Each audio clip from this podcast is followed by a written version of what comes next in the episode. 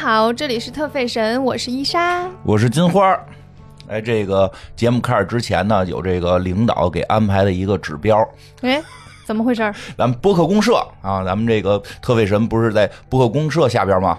我们播客公社呢，参加了这个五德师，伍德吃多克，我昨天说，我们播客公社呢，参加了这个呃最近要举办的伍德吃伍德吃多克。伍德，你说这句行吗？你说这句，伍德伍德吃多克行，我重新说。你可以的。伍德吃托克，好，重新说。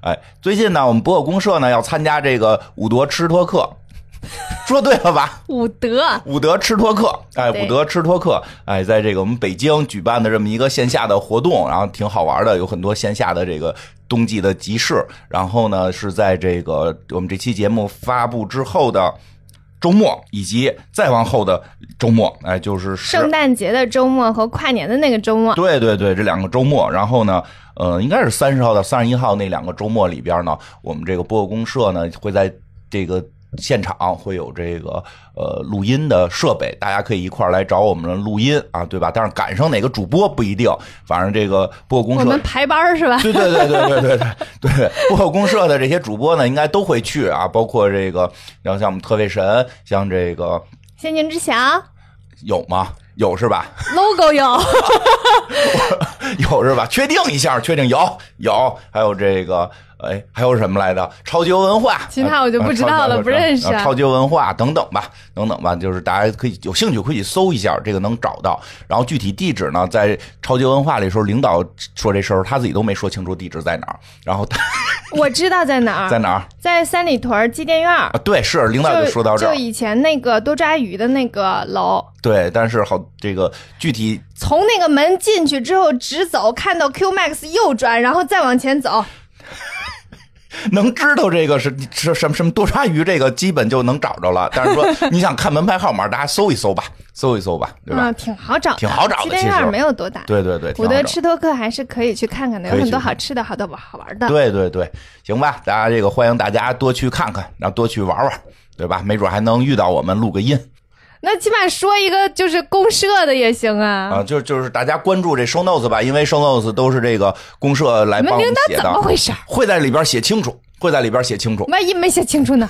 可以再改嘛。就剩两天了，我告诉你。不是，主要是后就是后边那两天，因为那个圣诞节这两天好像是就是我们不去，是再往后两天，就不是再往后了，就是那个那个跨年那跨年两天，对，三三十、三十一的，哎，跨年两天，嗯，所以就是不着急，所以不着急还有时间。都是 deadline 战神，等到最后一刻的时候才会明确的告诉告诉大家合作权益是什么。哦。对我们就是这个此线战神，听着是不是特别酷？真无语，哎，行，就这么着吧，反正这个跟你们领导反映反映，这 突然来的福利接。brief 都接的不明白。突然来的福利，突然来的福利，不是是为了多让大家关注关注这个播客公社嘛？行我觉得有点算清楚领导这个计划了，这样的话大家就会关注播客公社了。嗯，行，大家可以去参加一下那个伍德吃多克，嗯挺挺好玩的。然后同时呢，这些主播就像拆盲盒一样，去的时段不一定能碰上谁。对对对，好吧。然后我们这个聊聊今天的这个话题，哎，聊了今天这个话题。哎，我其实挺好奇的，你为什么突然要聊这个？因为这个其实从热点来说，过了两波了都。两波哪两波啊？第一波就是它刚刚火的时候，哦第二波刚出来的时候嘛。出来什么呀？就放出来啊？嗯，对，不是，是因为因为我关注时尚啊，嗯，我关注时尚啊。时尚上个月最大的新闻是他呀，对呀、就出来的时候嘛。呃，算是出来吧，对呀、就是他办了个秀嘛。对呀、那那这个热点其实也过了。我问题是我刚看见呀，好嘞，那咱们就算追上了。上个月的事儿，这个现 现在这个月中不算追上热点吗？没事儿，咱节目从来也不是一个能追得上啊，的。对，主要是什么呀？本来也没想讲，然后今天这个要讲一个这个这个俗称假名媛的故事，非常有意思啊。这个本来是没想讲，但是伊莎说的，她让我讲一个，又给我下 KPI。我说我讲什么呀？我又突然想起来，啊，上个月我看到他这个办了个秀，特别热闹。我说讲讲这个吧，挺有意思的，因为他这个事儿确实是之前爆爆雷的时候我就看过，就是安娜，就关于安娜这么一个姑娘的故事。之前爆雷的时候我就多少了解过一点儿，没有太深入。然后前两天呢，说是这个闹这个纽约时装周了，然后哎特别闹，说这次说大家都不奔那个就是秀秀场去了。都奔一个破的一个那个什么一个 公寓楼顶公居民楼公寓楼顶，奔一破公寓楼顶去。说为什么呢？说因为有一个神人，他现在在这上头办了一个秀。他为什么这在这上头办这个秀呢？因为法律要求他不许离开这个楼啊，就是这个叫安娜的姑娘。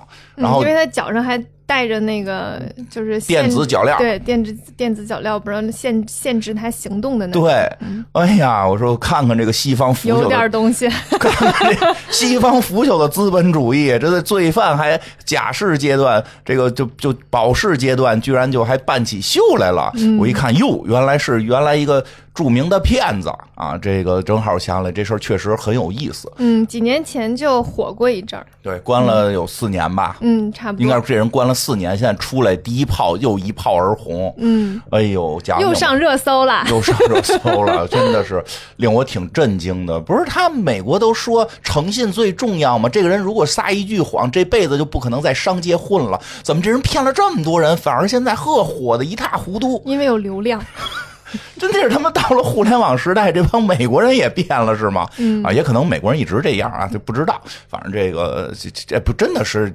跟我们想的不太一样，我我没想到，所以就说聊聊呗，然后就查了查资料，然后，然后主要是我一说这事儿，一下说哟，他看过这剧，对，有一个就是呃，应该是网飞吧，买了他的那个版权，据说花了两百万，买了他们的那个版权，就是把他的故事改编成了一个剧，然后我看了过这个剧，哦，嗯，反正我看到的价格是三十二万，而且到不了他个人账户。一会儿我会解释为什么，因为他们有一个法案特别有意思。嗯，那个讲讲这个，讲讲这个挺好玩的。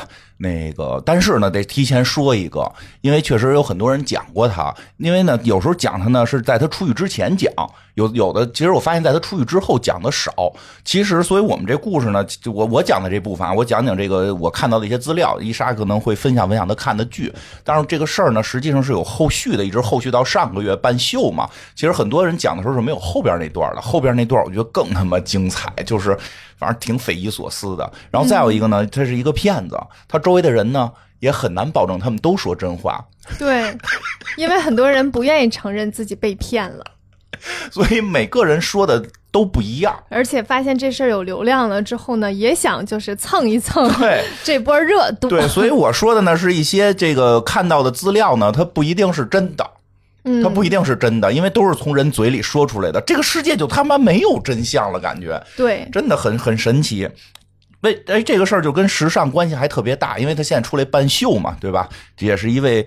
呃，怎么说呢？我觉得从最终的结果讲，算是一位高人了。就是他至少是把流量推到了一定程度。这个人虽然说他是个骗子，我刚才录之前我跟伊莎说呢，我说他在骗术方面我很看不起他，嗯，就不给自己留后路。跟很多厉害的骗子相比，真的是非常拙。现场就被发现，而且中间有很很多一度看起来都很危险，马上就要暴露了。但是我得承认他在某一点是很强的，就是整活方面。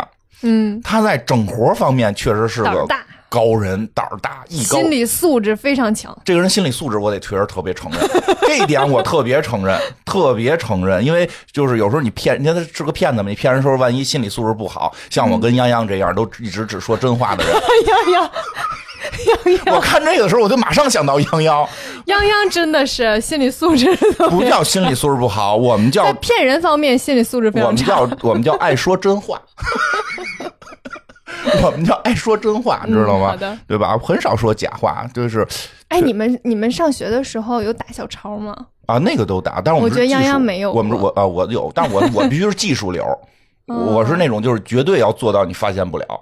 啊，我是心理素质流啊，就是愣抄是吧？因为我当时就是大家不要模仿啊，当时在在学我我政治一直非常差，然后大学的时候政治占比非常高，就是嗯要学很多硬背的，然后我真的背不下来，我就打把他们都就是打印下来，弄得很小那一个一张纸上面嘛，然后但是我就真的是明目张胆的拿出来抄，然后老师过来的时候再收下去。然后当时我手上戴着一个就是镯子，是我姥姥送给我的镯子。那个镯子呢有两个镯子，嗯，套在一起，哗啦哗啦。我每次动它都会响，但是因为这个镯子呢，从我小学六年级伴随我上大学，嗯。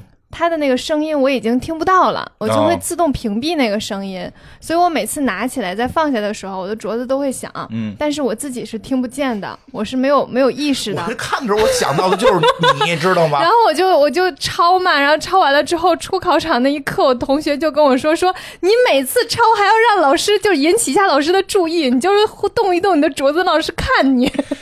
哎呦，看那个的时候，我就是说，只能庆幸伊莎呀，他是个好人，嗯，他不骗人。但凡的话，杨洋得让伊莎骗的一愣一愣的。你怎么知道现在没有？因为伊莎的心理素质我是了解的，就是伊莎刚开始录之前还跟我说呢，觉得自己说的骗人多难。我就跟那伊莎，我跟你说，我看这片我想到就是你但凡想骗去，你能骗的比他好。所以可能我可能，所以我看不上他的点就在这儿。我可能就是觉得，而且你也有过机会，我有点怂吧？可能哦，这有就嗯，我很害怕那个特别严重的后果。你是对，其实这这点我承认，就是咱们就是你会有那个担心后果，就是说小的，我想的比较远。后对，因为这大姐确实是豁出去了，我就就是所以，大姐就没往后看。我我感觉这人就是说骗术不行，但但是这个特别。特别勇，嗯，勇，这个特别勇啊！给大家讲讲，他一般的标题是说这叫什么？骗骗了整个这个半个半个上流社会呀，半个纽约上流社会啊，什么富豪圈啊，艺术圈、名流圈，就，最后听听怎么回事吧，挺有意思的。我先讲讲这个我看到的一些所谓的这个所谓的真实资料啊，说这个叫安娜的姑娘叫这个安娜索罗金，是她的真名。她应该呢是一个出生在莫斯科郊外的晚那个莫斯科的郊外，对俄罗斯人，莫斯科郊外。爸爸是一个卡车司机，妈妈呢说以前呢这个是一个开小卖部的，哎，然后后来呢生了俩孩子之后就做全职母亲了，在家里边料理家庭。家里边说实话啊，就是我看到的资料里边，我感觉他不是特别穷。因为有的时候为了戏剧效果什么的，就是这个传言版本什么穷孩子，其实没太穷，就普通人，嗯，正常家庭，普通人。但是呢，他在这个他是他是九一九九一年出生的，他在二零零七年的时候，他们家全家移民了，嗯，全家移民到这个德国了。其实我觉得，就是从从这个俄罗斯这个人民角度讲，其实是等于是去了一个更。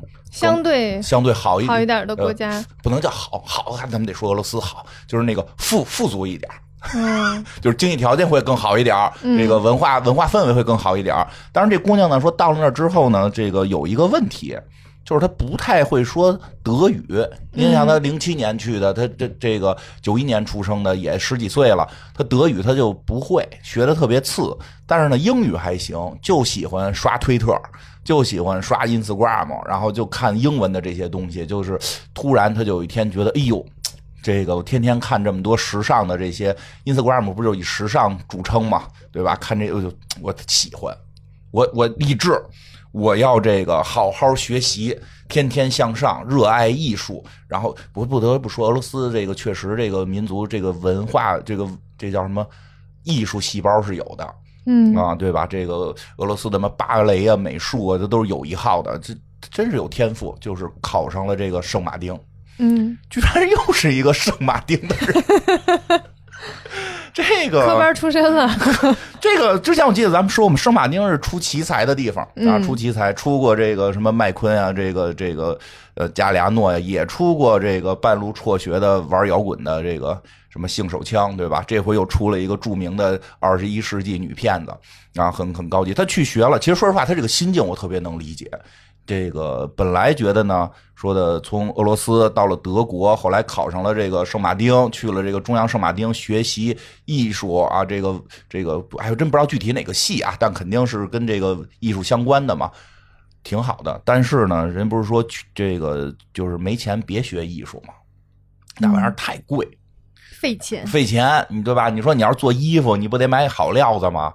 对吧？品质，你想，你想在在学校你要做身衣服，买那好的料子就不老少钱呢，对吧？你要是这个画画，那颜料也哐哐用，对吧？笔也笔也特别贵，好笔贵着呢。你这你就是一一旦进了这个艺术圈，你会发现很多这个材料这个钱不是就是不是差一块两块，那个次的跟那好的就是有区别，对吧？这就难受。为什么呀？因为同学都夸夸的。花钱说跟那信用卡就没上限似的，可劲儿刷，能上那儿的估计也都说的这个特缺钱的也不多，嗯，缺缺钱的也不大会去学艺术，或者像咱们之前讲过的麦昆这种，对吧？就是他以前哈，我记得他以前有工作嘛。对吧？就是已经有了一定的这个，其实是能力很强，能力已经很强了。我去那块儿是再去再去进修。对，这个时候是学校有点需要一个能力强的人。对，还不太一样。他也知道我努努力，我肯定是能出来，对吧？就是有那种感觉，因为之前已经有从事工作了嘛。这这个妹妹呢是考进去的，就是真的是普通学生，太普通了啊，太普通了，所以她有点接受不了。因为我特理解，就是我之前服装学院好多学妹到快毕业的时候都会崩。都是因为相同的问题，就是说开始准备作品集了，准备去国外这个考，要准备去考圣马丁啦，或者去考哪哪哪，要准备作品集嘛，就是大量的花钱去准备。有的家里边说真支持支持不住，说你就毕业赶紧上班吧。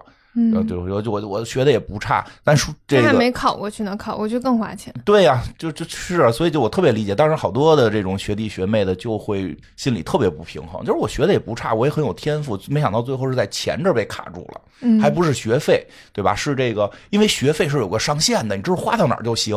这种作品集，我觉得有时候是没上限的，对吧？你你还有永远有更好的料子，永远有更好的这个印刷什么的，或者更好的素材，都是花钱的事儿，这个他就崩了。这个这个主人公，这主人公，咱们今儿讲这个这安娜，她也有点接受不了了，就觉得我说瞎捣乱嘛，我最后学也学不出来，对吧？钱也花不了，家里说实话，他父母对他是真好，其实他父母挺支持他的，我觉得孝顺吧，可能他 就是不花父母钱了，辍学吧，就选择了辍学这条路。但是呢，他这时候也明白了一个道理，就是这个世界就他妈得认钱，嗯，没有，其实我挺能理解他这一点的，就是我有才华，因为后来从他的作品能看出来。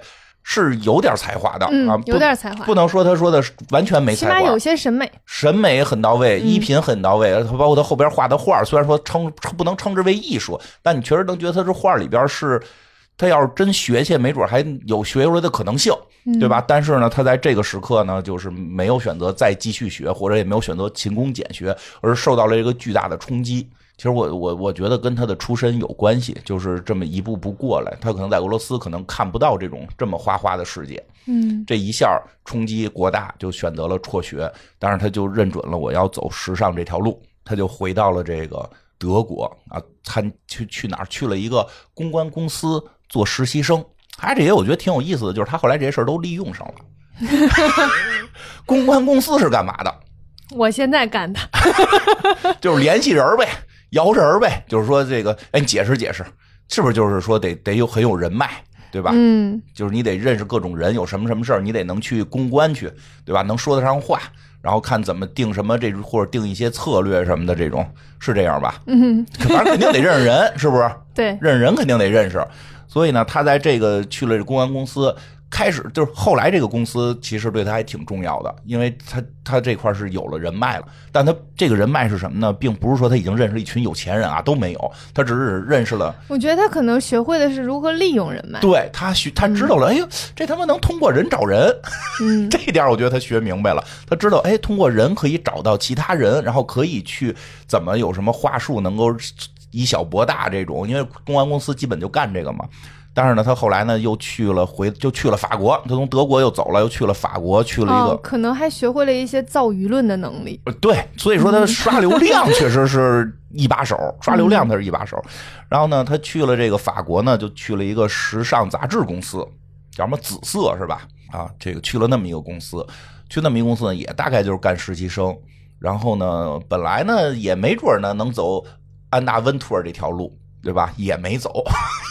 都姓安娜，他也没走这条路；都叫安娜，没走这条路。他因为什么呀？遇上一大事儿，可能我觉得他确实有点这个艺术时尚的这个天赋啊，就被这个公司器重了。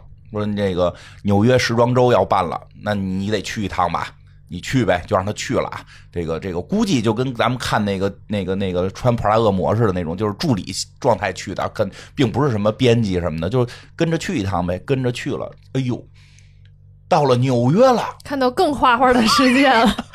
从俄罗斯，你琢琢磨一下，从俄罗斯到德国，到英国，到法国，最后到了纽约。纽约几乎可以说是这个最浮夸的这个地方了，对吧？因为这个美国这个国家没有太强的文化底蕴，对吧？就二百来来年的历史，就靠这些了啊！暴发户，就你基本都算暴发户嘛，就大家就 happy 起来那。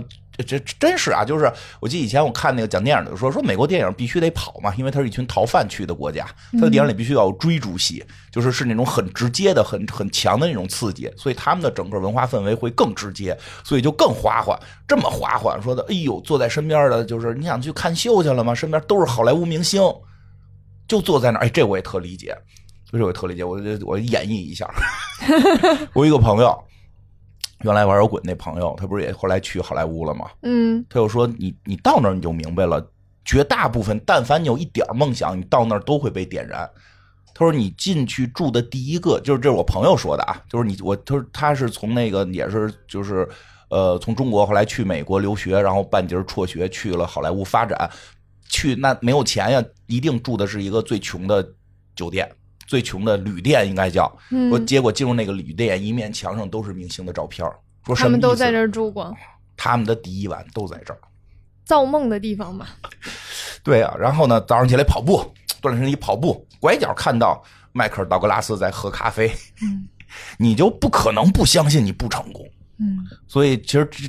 对氛围，对，就那个氛围下，你就坐在，你就坐在这些明星的中间你对面可能就是安娜温图尔，你就觉得你跟他们只有一步之遥。对你，你也叫安娜，你也可以跟 成为他们，你也叫安娜，你为什么不行？对不对？所以他就决定了，他就能因为安娜她爸爸是一个特别厉害的，哎，这就很重要了。出版社的大编辑，这就很重要的一点出现了。嗯，他要改名。对吧？他就改名了。出门在外，身份是自己给自己的，是吧？对他呢，就改名叫了这个安娜德尔维。这个名呢，说听着呢，更像是这个有点身份的，就一听不像是俄罗斯名字了，对吧？他这这是是像不像俄罗斯，我也不知道啊。反正他们都说不像俄罗斯名我听着觉得也不像。但是就说听着可能是有点劲儿了。这个哎，不过说起来，前两天那个咱们不是讲那个谁来的？你讲那个那个女明星叫什么来着？哦哦哦，看到了，马林戴德利啊！对对对，讲马林戴德利那期有一个，咱们不是说他后来认识了一个德国，就是美国导演，叫那名叫冯什么什么？我说这估计是贵族嘛，因为德国人用这个。后来有听众说了，有听众给留言了，更更专业听众留言了，说他不是贵族，他就是因为那人不是贵族，他想让自己假装贵族，他改了个名，改了个名，听着就像贵族。哦，这样，这好像是他们一个流行的基础玩法。哎呀，是国外的名字，很很能听出来是谁？贵族吗？对呀，哦，对呀，对呀，国内咱们咱们国家的就不太容易听出来。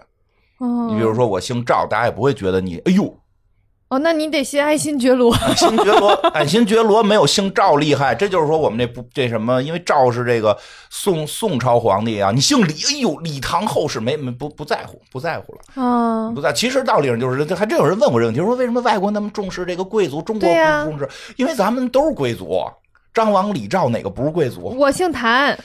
你谭嗣同，你是谭，他也不是贵族啊。谭嗣同的后人，烈士，烈士，啊戊戌六君子。所以，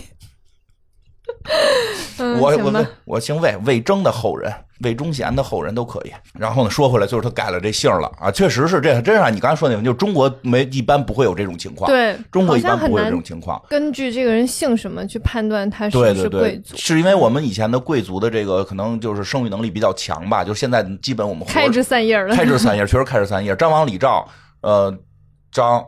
王李赵就是都这个李是皇帝，赵是皇帝，王是当时跟那个司马共治晋，然后只有张不是。但是虽然张不是，但张是那个教主，张天师，就是道教的那个中国本土宗教的那一派。哦，张无忌那片儿不是 张无忌，张天师三国之三国三东汉时候的，就是道教，就我们信的土生道教的那个创始人。张无忌不就是道教？不是张无忌，那个是明教，是明教，是拜火教过变过来的。哎呦，好的，说就这意思吧，就是说，因为我们的很多普通姓本身都已经是贵族了。张真人不是道教吗？啊，是是是是，但跟那个起源没关系，起源是张天师啊，所以有人说玉皇大帝姓张，就是这些我们常规见姓都是大姓，但国外不是，嗯，国外的一个姓比较多，然后比较乱套，他确实可能能从姓听出来你是是是大概什么状态，而且他们还有一点，其实也注意，就是外国好多国家呢，那他那原来那姓一听可能就像俄罗斯那边的，嗯，反正他改了，改了之后呢，改了之后呢，他就是这个说是要去要去纽约了。就回公司，他纽约时装周回来了，回来之后就念念不忘，念念不忘啊，对吧？对，就是我要去纽约，没辞职，很聪明，调岗，内部调岗，调到纽约分部，他调过去了，说，反正我看资料说是他调过去的，就是走走，就是还在那公司，他并没有，他并没有抛弃他一个月四百欧的这个 月薪。他并没有抛弃这四百欧的月薪，然后说还说呢，说他一月挣四百欧，他这个房租怎么办？你猜怎么办？怎么办？爸妈给，所以他爸妈真对他还不错啊，所以他他也孝顺，也孝顺。然后这个他就去了纽约了。去了纽约之后呢，他就琢磨呀，因为纽约这个地儿啊，我们小时候看过一个电视连续剧，叫《北京人在在纽约》。哎。千万里，我追寻着你，是吧？那个片子每回一开始，哎，真的这个特别有时代感啊！就是那个片子每回一开始是有段话的，大概话的意思啊，我有点完不能完全记得。大概话意思，如果你爱他，你就送他去纽约，因为那里是天堂；如果你恨他，你就送他去纽约，因为那里是地狱。嗯。有点意思吧？嗯，就有时候我们说，哎呀，怎么美国看着到底是好是坏呀？人早就说了，又是天堂又是地狱。那这个这安娜去了，她想过天堂的生活还是想过地狱的生活呢？选择了过天堂的生活，但是她又没有钱，怎么办呢？她就开始呢，我猜测啊，这个这个下边这是属于我猜测的啊，没有任何证据啊，没有任何证据。毕竟俄罗斯出身，还是文学功底应该是有的。我怀疑他参考了这个百万英镑。你说有没有可能？有可能，因为我认为这个人的文化功底是足够的，这点我承认。这个人的文化功底、艺术功底是足够有的，嘴皮子也不错，嘴皮子也不错。虽然说他到不了说是成为艺术家什么的，但是搞个艺术博客肯定没问题。嗯，绝对没问题。所以他是有这个底子的，他就我我猜测啊，他可能是不是要效仿这个百万百万百万英镑啊？就是那不是一个那百万英镑嘛？就是是有那么一个。剧嘛，对吧？有那么一个戏剧嘛，就是拿着一张花不出去的钱，所有人一个一个要饭的人拿着一张花不出去的钱，俩富翁打赌，给了一个人一张百万英镑，然后这哪儿都找不开，结果大家，哎呦，这人有钱呀，可不能管他要啊，对吧？不能管他要钱，他现在是这个城里的百万富翁，那怎么能管百万富翁要钱呢？你就会发现这富人怎么就能够就能够不花钱呢？还？就穷人每个地儿一分钱都不能少啊！你管他多要块牛肉，他都不给你。但是这富人一分钱不花，就有人给你往国送东西。你这这这东西挺有意思啊！这这这个，我就突然想起来，前两天好像有一个美院的一个学生，不是搞了一个什么一个月在北京不花钱的生活吗？贾明远那个啊，我觉得有点效仿这个。对，我个人认为，所以当时那个出来，我没有特惊讶，因为我我觉得他是有效仿这个的感觉的。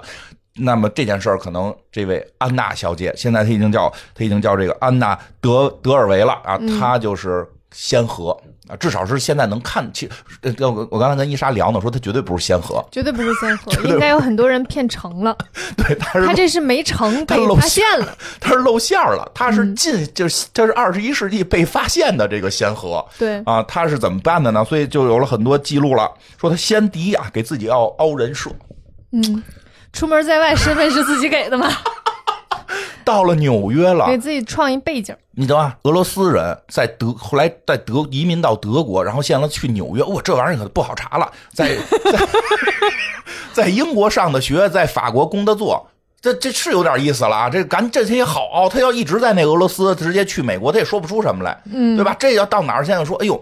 我我是那个，他就是说自己是欧洲的一个老贵族的后代，啊，老贵族的后代。那你是哪儿人？欧洲人？我也很难定义我到底是哪啊？对对对对，我的我的我 我的这个姓，他是这么说，他说我的这个姓氏是从我的娘家来，就是我母亲那边的娘家的姓氏，我并没有继承我爸爸那边的姓氏，我继承那那你听什么意思嘛？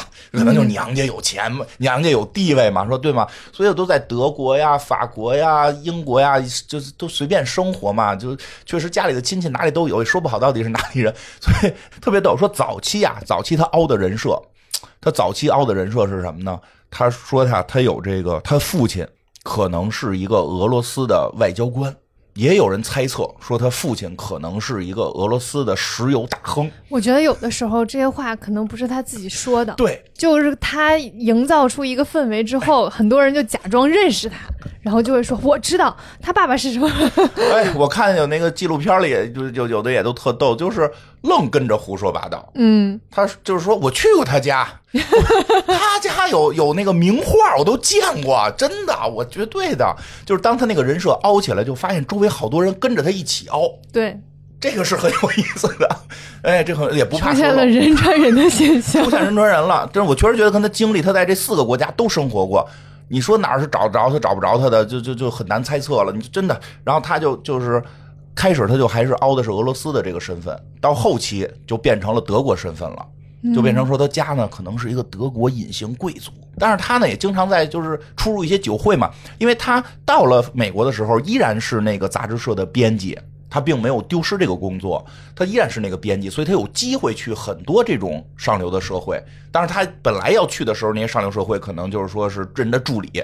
但是他到了之后就凹起造型来了，说啊，确实我现在，呃，在这么这个时尚杂志作为一个实习生嘛，因为家里边也怕我乱花钱，所以呢，给我准备的那六千多万美金呢，现在都是在一个信托基金里边啊，就是信托 baby 嘛，就是好像现在是有这么一个说法吧？是的，信托 baby 是是是这么叫吗？嗯，就信托宝贝啊，就是说有很多有钱人，他们怕孩子瞎花钱，会给他们设立一个信托基金，然后定期给他们钱，免得他们一下全糟践光了，免得他们拿钱去创业搞砸。砸了，对吧？他就就这样，就是我到二十六岁我才能把信托基金里的钱都取出来啊！现在嘛，体验生活嘛，对吧？体验体验生活，然后更了解真正的这个时尚的这个真正的情况，从底层做起嘛，对吧？向这个安娜同志学习嘛。对，前面确实还有个前人，对吧？安娜温托尔不也是大概这么一个情况吗？对吧？我也叫小小安娜嘛，小安娜，我以后就是就是，哎，他就这么凹起来了，大家就觉得有道理啊。我觉得有道理，原因很可信。逻辑说得通，而且就是因为有前面有有 有有成功案例，有很多成功案例，所以大家就开始相信他了，说他可能真的是这个一个名媛啊，有这种可能性，但呢也没有说的完全坐实，反正信不信的无所谓。我说一下，有人就是有时候这个，因为有有有电视剧嘛，电视剧里边还是相对漂亮的，其实真人没有那么漂亮。嗯，真人没有那么漂亮的，确实带着某种俄罗斯西伯利亚风，较为普通啊。对，但是穿着造型确实可以。嗯，这个确实可以，审美还是不错的。而且父母给掏着房租，他挣那点钱，那个就就是真人说嘛，就是他早期其实很会经营的。他的经营在于怎么花钱上头，饭基本靠蹭，有钱可能还是要买一些包装自己的东西。对吧？然后他就开始了他这个蹭饭大蹭饭的大潮，就是一直在蹭各种的酒局，他听说的就一定去。但这种事儿也很有意思，其实就是说多个女生就多个女生，可能也无所谓。就是如果你办一个这样的一个聚会，一个 party。超过二十个人，你就好像无所谓谁来谁不来。超过二十个人，有人说：“哎，我今天能带个谁？”就是明天晚上就有有有有有那个商务晚宴嘛。说我得带个朋友去，说可以来来几个，一个俩都可以。我说带十个人可能不同意，我觉得我说我带三个以内人肯定是同意嘛，对吧？就他交这些朋友就都是这时尚圈的，因为他时尚编辑嘛，他就跟人去去了之后，他有一些特点就出现了。啊，这些特点出现了，就就挺有意思的。因为有时候生活中，我突然发现我也遇到了，我都已经开始怀疑我周围好多人到底 是不是富二代了。第一，拍照准有他，嗯，跟大家合影，特别厉害，刷存在嘛。对这个人的这点天赋，我觉得确实是高的啊，就是不惧照相啊。很多时候我们照相都有点哎呀羞涩呀。呃不就不爱往中间照啊，或者说人家那大大大明星在那照，那我们就别过去凑了，对吧？你看我我去科幻大会，我都没跟刘慈欣老师混上合影。真的 吗？混上了一个大合影，就是小的合影，没单独合影。没有啊，因为人在后台，不是挺想跟他合影的吗？人在后台那坐着，距离我大概三米吧。嗯。然后有一个主持人跑过来，想让刘慈欣老师签个名，然后被保安拦住了。我虽然也是嘉宾，坐在里边，我觉得我过去要合影，保安也不敢拦我。但是我觉得就很骚扰人家刘慈欣老师。刘慈欣老师这个，这要是安娜就去了。对，我说就我成功了，就在这儿啊，对吧？就是而且人就是有朋友说，哎，我认识你，我觉得你不错啊，因为确实还是说那话，就是他他搞一时尚播客或者艺术播客准没问题，所以他跟人一聊，人都觉得，哎，我觉得你不错。我一朋友就是我我们那老板，要不然我带你见见去。嗯，人家就去，我就不去，对不对？我。曾经我们的听众有这个陆川导演的助理，有这有这个姜文导演的助理，都说让我们去聊聊去。我说我可不敢，不敢，不敢。你看看，我说不敢，不敢。我们这水平不敢跟姜文导演说话的，我都看得我都有点，我都怵。我跟你说，心理素质不行。我就以为没到位。这要是安娜，已经有个两个亿的电电影正在拍了。就是没没确确实嘛，没到位嘛。比如说，要要是是我们听众，要跟我们熟悉，我可能就就愿意跟人玩玩，对吧？就是，但是如果是我我特喜欢他，他他又不听我们节目，只是说有朋友介绍去认识，我就不敢去。但人安安娜就都去。哎，不光这样，就他那照片里，我觉得有最神的就是什么呀？蹭合影都能理解。他有时候吧，他会在别的俩明星合影的时候，他当背景，就是在背景，就是。远处一看，因为一般都是聚会嘛，肯定身后会有很多人嘛。他好像就能抓住到底谁哪个两个明星在合影，他就会有一个回头。所以好多明星的那个背影会有一个回头的女孩是他，就就以证明证明我在。对，我操，这一下就厉害了，这一下这位大姐可就可就吃开了，吃开了，真的就是就是愣蹭，然后然后刷 Instagram 发 Instagram 就就发这些这些东西。就是大家，就是那个，比如那俩明星，嗯，合影了，嗯，发了个 Instagram，然后说，然后他又在下面评论，说，哎呦，怎么照到我了？就大概这意思，大概这意思，大概这意思，对吧？就是就这，所以我确实看好多明星背背景是他，他都不是，就是蹭，就是他有那种一群人合影，他蹭，他站边上那种蹭，那个是我们大家能理解的。他去蹭那种明星合影的背景，我觉得这这个这个想法太太厉害了。然后呢？但至少成功了一点什么，让所有人都知道，哎呦，他是这圈里人。嗯，这件事做到了。他是不是名媛都先搁一边，但他确实是这圈里人，所以他呢就认识了很多在这个圈子里边还没有到顶层的人，其实也是在这个圈里苦苦打拼想往上拼的人。但是呢，就为什么我后来觉得他骗术太次呢？就是他前头凹的这些，我觉得都特厉害，就是他后头那个骗术就特别愣。他后头怎么着呢？他比如就有一次说他认识了一个这个。市场总监，市场总监说哪儿哪儿有一个活动，说正好这个一块去呗，因为这个这个你你们也是编辑，一块去玩去呗，就就去了。去了时候在当地认识了一个，也认识了一个，好像是个时尚相关的编辑吧。这个就是那个就是他第一次开始行骗，嗯，比较失败。然后他那次行骗那个人，第一次行骗的那个人叫艾丽，那人叫艾丽。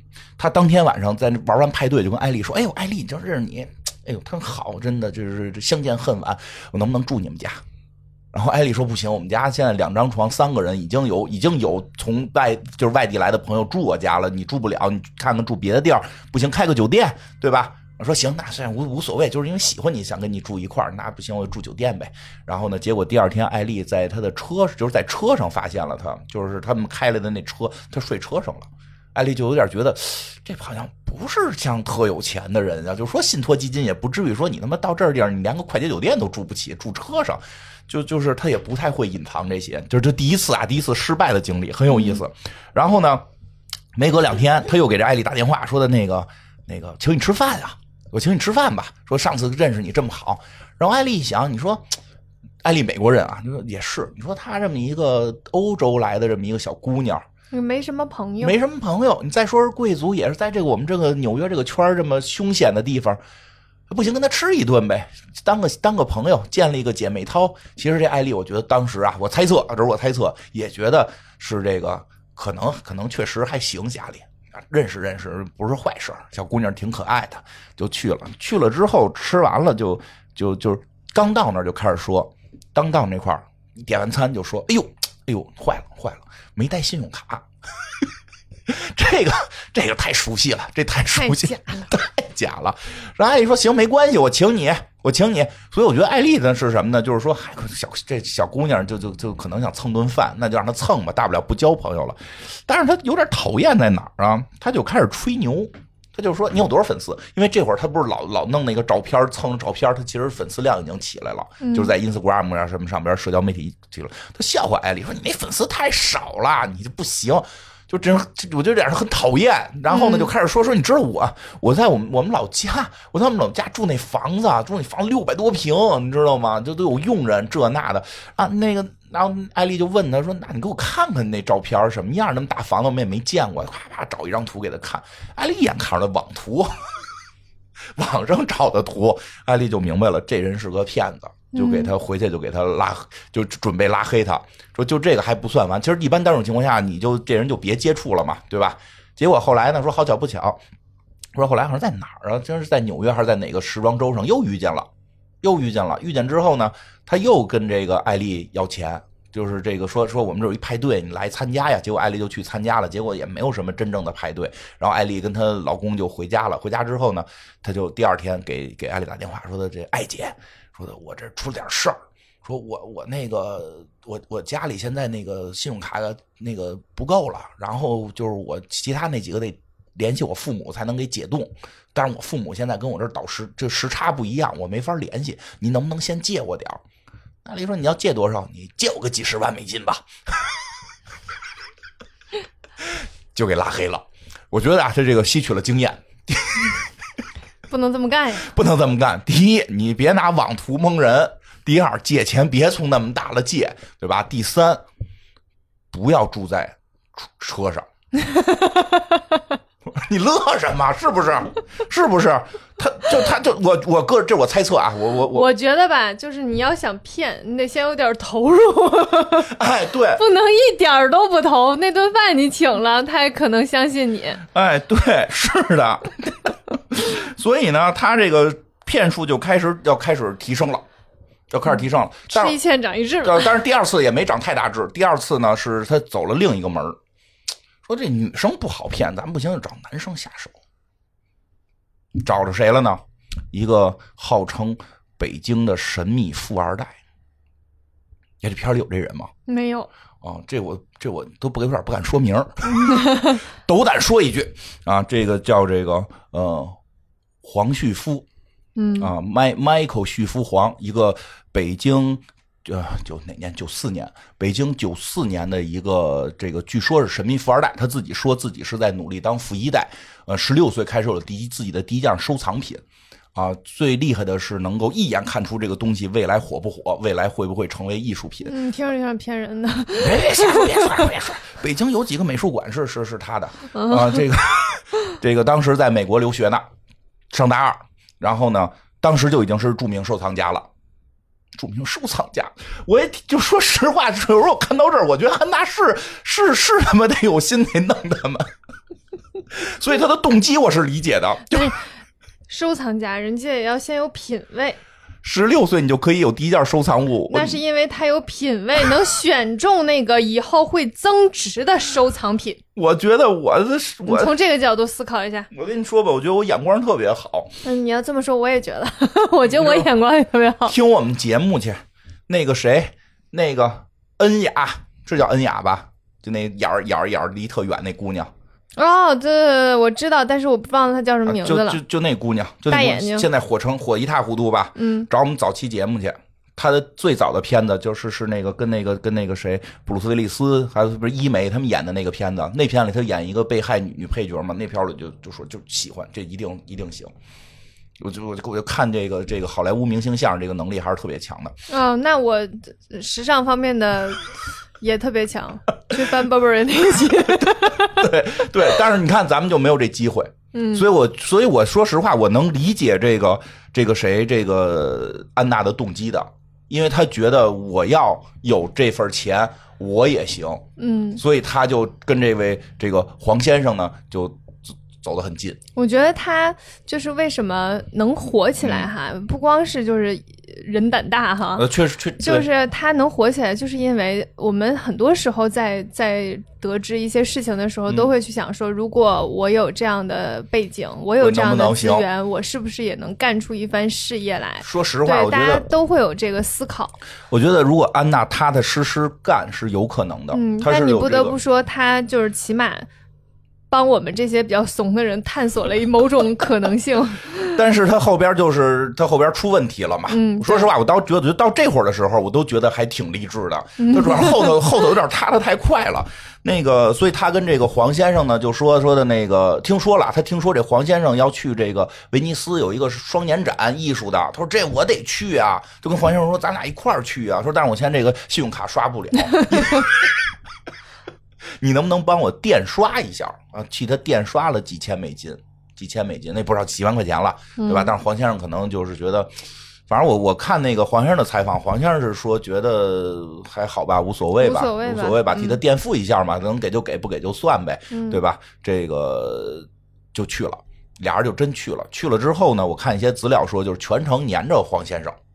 啊，我后来看黄先生的采访，黄先生也评价，但凡她再漂亮点他可能就还能再多骗点就是 这个，但是被识破了。其实就是黄先生很快就识破了，找哪儿他妈你信用卡刷不了啊？你不是扯淡的吗？你有时候骗骗穷人，哎呦，我这信用卡刷不了，跨国了，跨国了，可能到的慢点对吧？黄先生肯定哪儿的信用卡都有，人人家就对吧？北这就是我们出国拿那 Visa 卡，不是一刷马上也有嘛？对吧？你是没有说还等会儿这那的，就肯定是骗人的，所以确实识破他了。但识破他就觉得嗨，无所谓，反正就没太当回事儿因为他整整个可能一场旅行是有一笔钱的，然后这笔钱里边他可能占了好像三千美金吧，就是可能回来算的时候发现了，但是一忙就给忘了，因为人家好多别的事儿呢，得有更大的收藏嘛，就把这事给忘了。但是忘了归忘了呢，这位这安娜呢就觉得，哎呦，这回行了，这这这次成了。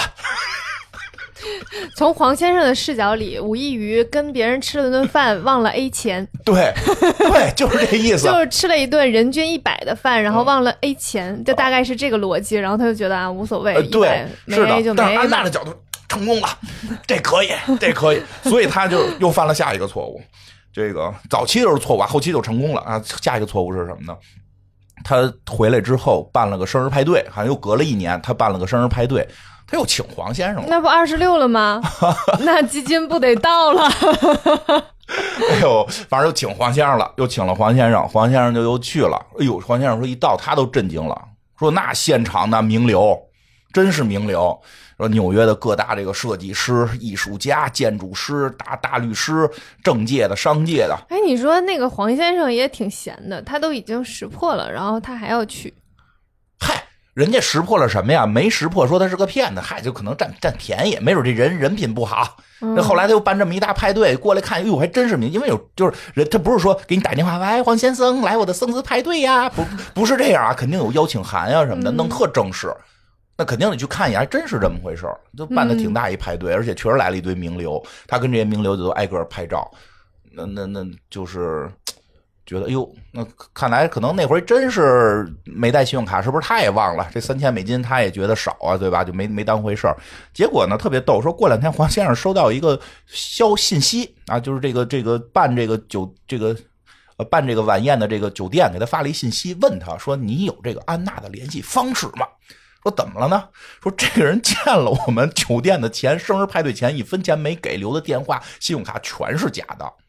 然后后来一一一问呢，说连他们那个，连那个谁，连那个那堆名流，全都是一个公关公司请来的。他以前在公关公司干过呀，他突然发现公关公司能干这事儿啊，对吧？你要不知道的话，就觉得可能很厉害，对吧？实际上我们知道，花个几千块钱就可以让朱时茂老师祝你生日快乐，对吧？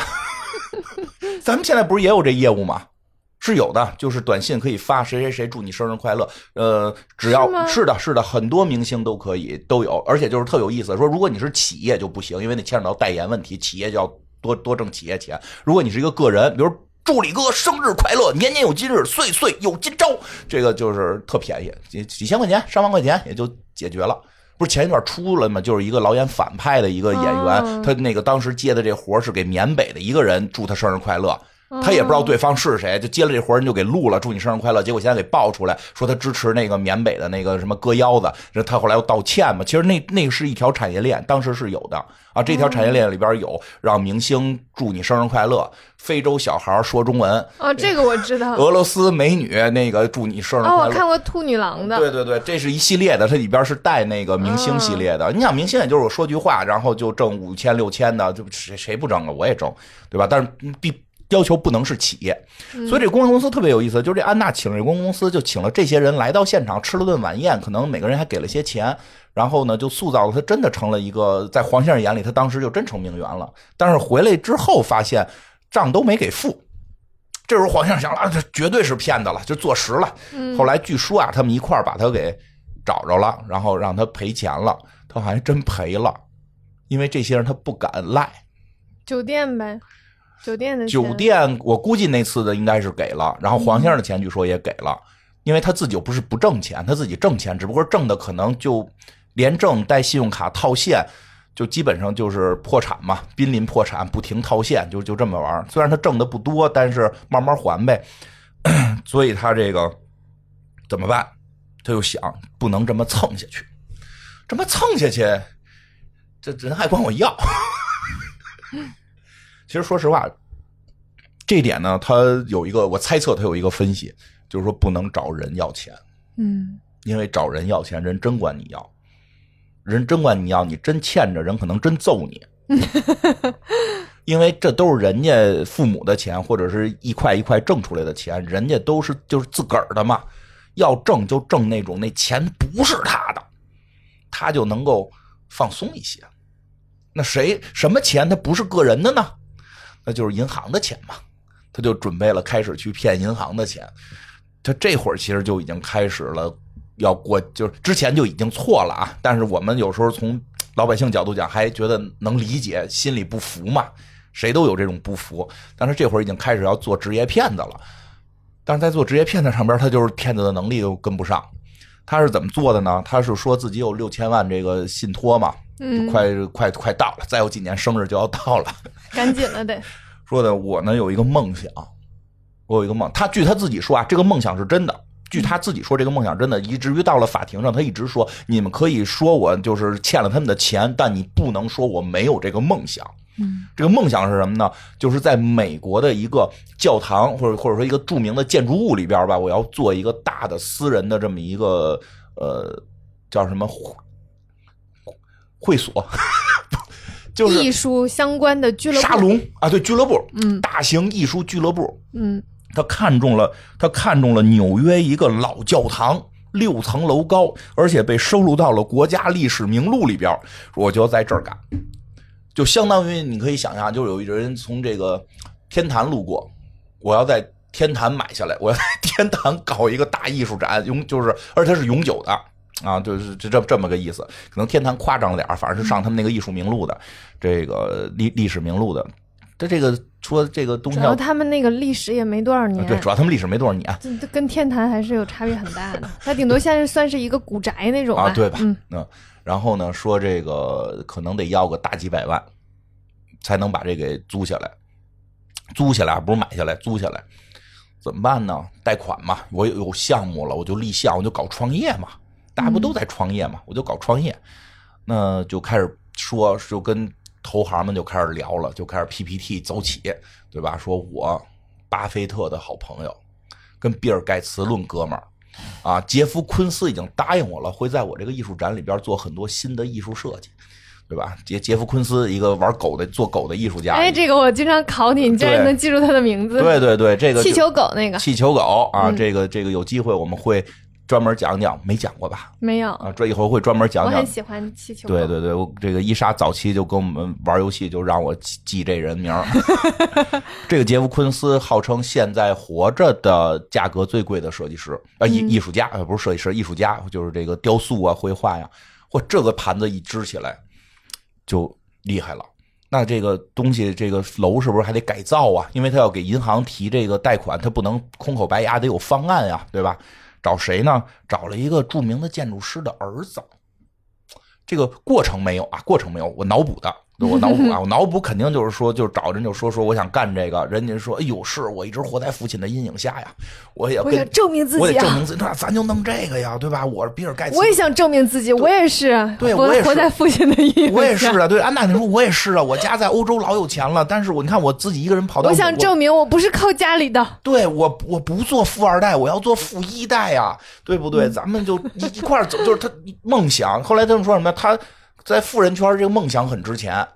啊，我有一个梦，我 I I I I have 一个呃个一个 dream，对吧？就一下一下，这个这设计师儿子就给他设计了，嗯，啊，对吧？这设计师的儿子，我就真的看他这，我就特想起以前一笑话，说什么那个娶娶比娶比尔盖茨的女儿当世界银行的副副总裁，听过这个吧？嗯，对吧？他就现在就开始这么两边套啊，跟比尔盖茨就没去找比尔盖茨啊。但是那故事就是我们以前那笑话是这么说的，但是那意思就是这么个意思，这个就真给他设计了。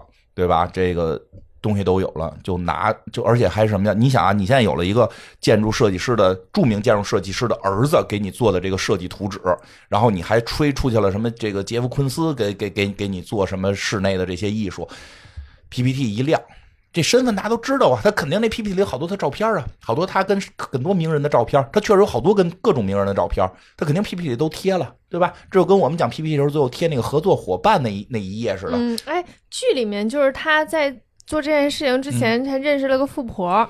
现实中他有认识一个大富婆吗？呃，现实中是他跟一个富婆去混过一次商店，然后让富婆给骂了，就就是好像没有混的那么熟。他就是富婆说的那个说的，哎，这个小姑娘不错啊，你帮我一会儿把这单签了，就是用我信用卡，就是所以他骗他特别愣，就在签单的时候自己买了一堆东西。嗯。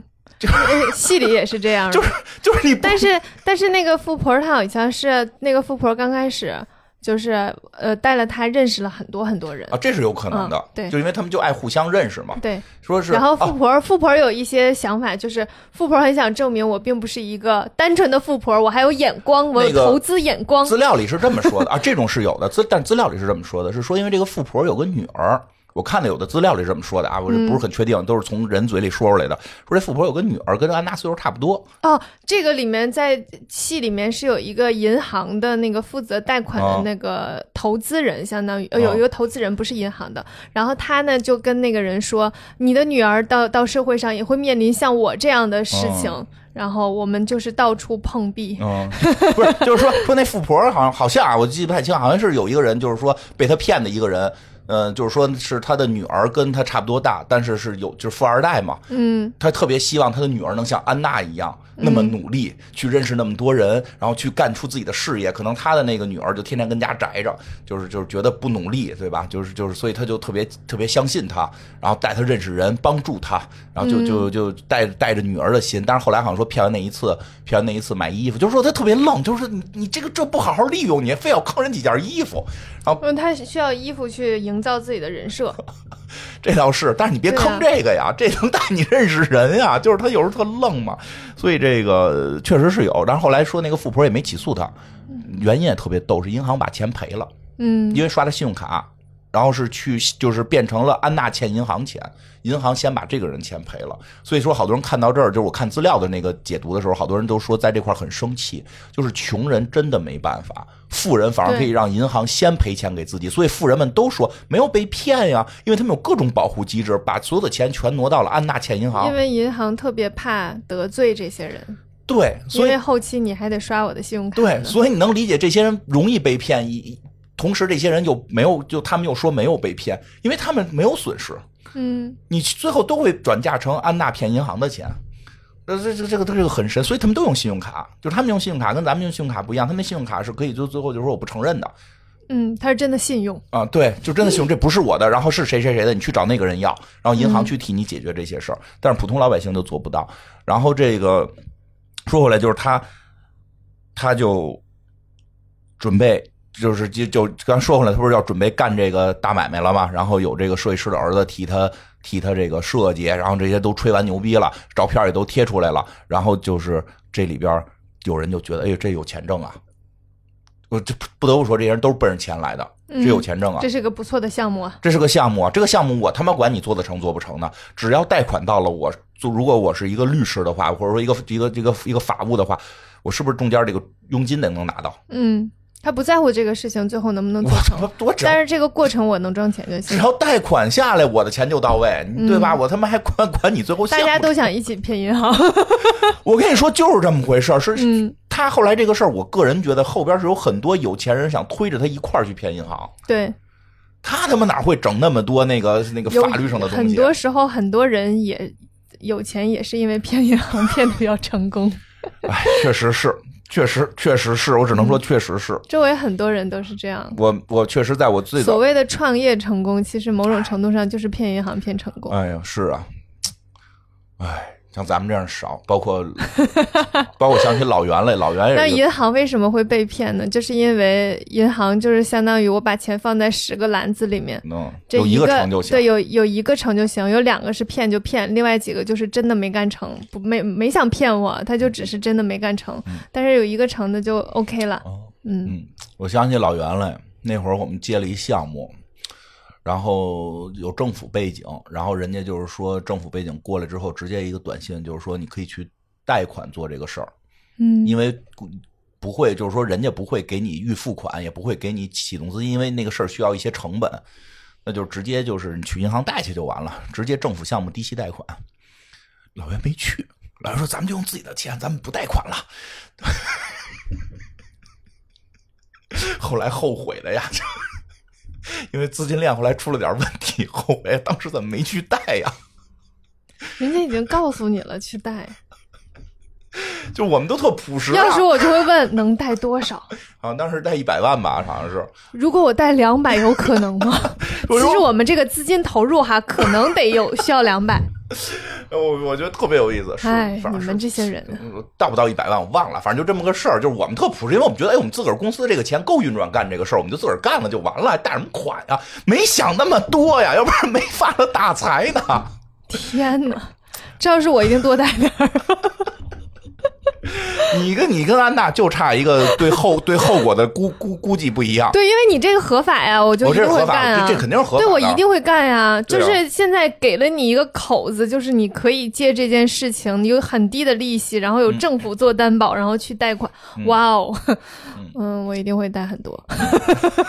不是人也就是那项目的钱，你还贷很多，贷不给你，我们都是合理合法。所以就问一下，能不能多贷？就是那合同的金额，就是那合同金额，就是就是干出干这事儿嘛。说回来，所以他就是这里边就有好多律师开始下场了。嗯，有些律师或者说是叫搞搞搞搞搞投资的这帮人就下场推着他说：“你这项目值两千两百万，然后我现在还给你介绍银行。”嗯，介绍两个银行，一个叫一个叫这个，呃，哎哪去了？啊，一个叫国家城市银行，一个叫堡垒投资集团。这个他们这些是有一个就是。这是一个工作，嗯，就有一些人的工作就是帮一些帮想要创业的人对找到投资的银行，嗯，看项目，这其实这我知道啊，以前我们也创过业，投就找过拉过投资，看项目啊，项目是一回事儿，核心是看创项目这人，嗯，很多时候看人脉，这实话实说，你看很多人说，哎呦，他怎么能拿到投资？这会儿项目跟他项目一模一样。那那时候你得看看他人脉了。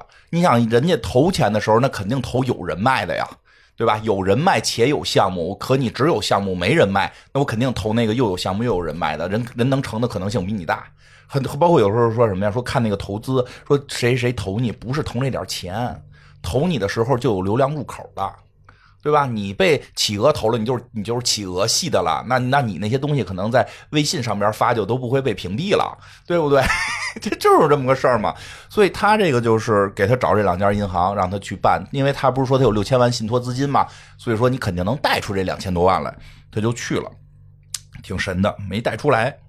为什么呢？他先去了这个国家城市银行，你听这名叫国家城市银行，应该是相对保守一点就说那咱得把那个信托信托基金的那个对账单打出来吧。他找了一个会使 PS 的，弄了一假的。我学 PS 的时候还学过这个技术。为啥你们还要学这个呢？嗨，那会儿闲没事儿嘛。嗯，反正我是会这个技术的，但是咱们不能用啊，不能用。但是我就说这事儿确实能办成，可以以假乱真。这个因为我以前学 PS，我知道，就是我们学特别早，我们那个老早年间。对吧？就很早很早，我们以为都是我们毕业之后就要去门口那个小卖部，不是叫那个印刷店工作。对，就是真给骗了。真给骗了，骗了之后呢？但是人家国国家城市银行不是那么傻，说你给我一张纸就 OK，就给我一张，你能一萝卜刻个章也行，他们也不走章，就还是签个字什么的，说没问题，说都可以说，但是我们得给那个银行得那个打电话，打电话，我们得跟那个银行去谈去，得跟那个银行去谈。对吧？这才靠谱嘛。说其实中间他跟这个欧洲的律师都打过电话，说那个律师都是安娜用变音器模拟的。嗯，真他妈火。他那个戏里面是说他买了一张电话卡，把 IP 地址改成了德国，真的，然后用那个变音器去接了所有的电话。嗯，但实际最后人要找银行，他没辙了，就这没带下来，人家没说什么就没带下来，就说的，哎呦，你这边这个信托的这个。这这个资料好像不全，我们就先暂停，不给你带了。估计他也就没再往下推进。那咱就去另外一家吧，咱们去那个堡垒，去堡垒投资集团，去那边带，那边是虎。你听那名字，堡垒投资集团，他就野路子的，也不叫野路子，就肯定是胆儿大一点嘛。他就同意了，那边同意了，两两千两百万。但是那边说什么呢？说你呢得交个十万的保证金，你得交十万保证金。虽然我们这边宽松。但是我们挣的就是保证金的钱，你得把保证金拿来。我想，哟，我操，那只要再拿十万，我就可以去去那个贷这个两千两百万了。那找这十万呗，哪儿找呢？也挺行的，回他妈那个国家城市银行贷去，回国家城市银行去要，说的那就两千两百万不要了，十万给我行不行？哎，这个国家城市银行挺逗，就同意了他这十万。但是有意思在哪儿呢？后来有有有资料说呢，是他那里边有人。是那个国家城市银行里边，他是有人的，是有他的粉丝也好，或者说是有他的那个那个喜欢他的这个这个人也好吧，是里边稍微有一点点的可能没那么合规，因为他之前那两千两百万已经审过很多次了，所以可能有一些资料就都是全的，就是随便一办十万就给办出来了。嗯，他办出这十万来呢，就给了这个堡垒堡垒集团了，让堡垒集团我给你十万保证金了，你该给我两千两百万了吧？结果在这儿这块的时候。堡垒堡垒集团更其实其实也严，他只不过是我觉得堡垒集团就是挣保证金的。我是说说需要给瑞士银行打电话，不需要不需要不需要不需要，我们直接去，我们直接去瑞士，我们去那儿直接调查啊！你那儿就是有这个，我们马上就给你钱。哎呦，他一下就慌了，他马上就说：“哎呦，咱不办了啊，我不办了。”而且他找了一借口说：“哎呦，这事儿啊，你就别去，你去了之后我们家里人知道了。”我们家里人并不想让我干这个，你们家里人那个现在你们一调查这事儿，已经听说我要干这个了，说那你别在外头贷款呀，爸爸给了，对吧？爸爸给我钱了，我我不办这贷款了，说能不能把那十万退我？说那不行啊，班里东，我们就挣这份的，骗子，让他还骗子遇到了骗子银行，我们最后还了他还了他五万，嗯，还了他五万多，扣了四万多美金。就光审核就能扣四万多美金，也挺可以的。扣了四万多美金，他拿着这五万多美金怎么办？我觉得这会儿他就开始就崩了，嗯，就是不知道下一步要怎么走了，不知道下一步要怎么走了。干嘛拿着钱干嘛去了呢？其实你有这个钱，你启动干点小买卖也行，五万也也几十万人民币呢，对吧？你干点也行，不仅就开始去购物了，购物住酒店，然后住进酒店呢，这个高档酒店，然后这个也不给人钱。不给人钱，就给人看照片说你看我跟哪个哪地产大亨的照片然后人就不敢管他要，就不敢管他要钱。但是也是时间长了受不了，就非逼着他给嘛。反正就是开始开始这个这个赖账，然后就就开始编，说信用卡刷不了啊，你们什么破机器啊？说我现在那个那个我我那叫什么电汇，我那时间长，你再等两天。然后他在这过程中呢，给特别有意思，他给人家这个酒店的一服务员给给给给贿赂了。嗯。叫什么？小费给贼多。对，内夫说为什么他不花钱在这里边，能够让大家都相信他是一个有钱人呢？就给小费，谁过来啪一张一百的，啪一张一百的。说他一进那屋，后头跟着一排等着接衣服呀，那拎行李啊，对吧？因为知道他能给的多嘛。那他这一进屋，气势就特别特别壮观嘛，所以大家就就这就已经相信他是了。然后他带着那个叫内夫的出去玩耍。他不是老能去上流场所吗？不是上流场所多带俩人也没事儿吗？带着这内夫是一小黑妹，带着他去去这个这个各种这个大派对，说说这个派对上还有什么小鬼当家的男男一号，然后那个给让那内夫的眼睛都冒星星啊，这都是儿时的偶像，啊，就就就这样，这内夫就成了他一个内线，这也挺有意思，成了他一内线。反正他是挺挺神的，在于什么呢？欠了这么多钱，不光不给，然后同时呢，这房子他也啊，他也是他没法退，他不给钱没法退嘛，他还出去旅游。嗯，我觉得那内夫这个挺有意思的，就是他这个很像那种霸总文学啊，就是这一个在一个高档酒店当服务员，每天看着那么多就是有钱人来住，然后有一个有钱人愿意跟我做朋友，对，而且还跟他说呢，说的哎，你那男朋友看了可不太行。甩了他跟我吧，不是说跟我好，就是你跟跟跟我混，咱们姐妹淘玩起来，不要男人。他真回去跟人分手了，那内夫真回去给人甩了，就死心塌地跟着他姐妹淘。这是我的富富富人姐妹淘啊。里面还有一个细节，就是剧里面是这么演的，就是这个这个服务员他还能干什么呢？就是他能把。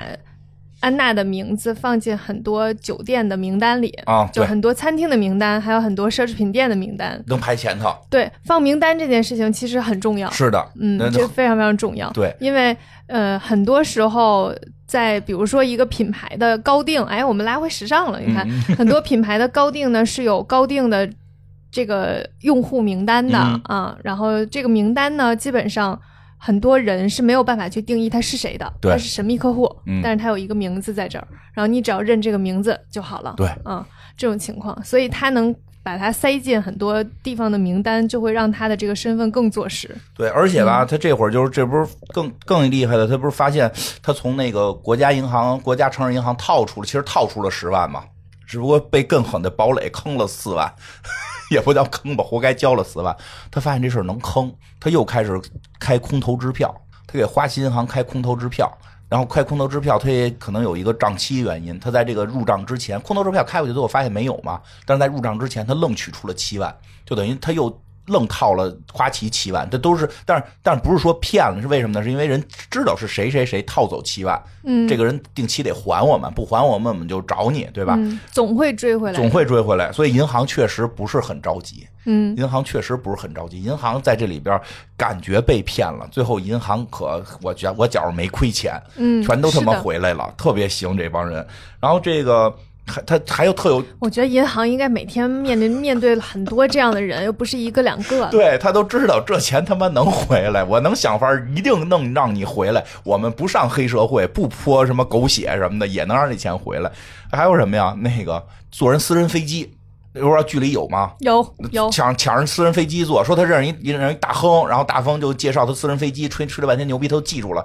就看资料里边，他后来他要去哪儿？说我要去见巴菲特，也不知道真见假见，肯定是假见。然后他就愣上人飞机，让那私人飞机给他开到一个地儿去旅游，然后上去了。然后那个人就说：“你给钱，或者你 你你有你得有那个大款的那个信息，就是说你需要你上。”他说联系不上这那的，然后就就开始耍混蛋，说不让我上就不行，我今儿就上。我上去之后，你们他妈开不开是你们的事儿，我就做了，就特别横。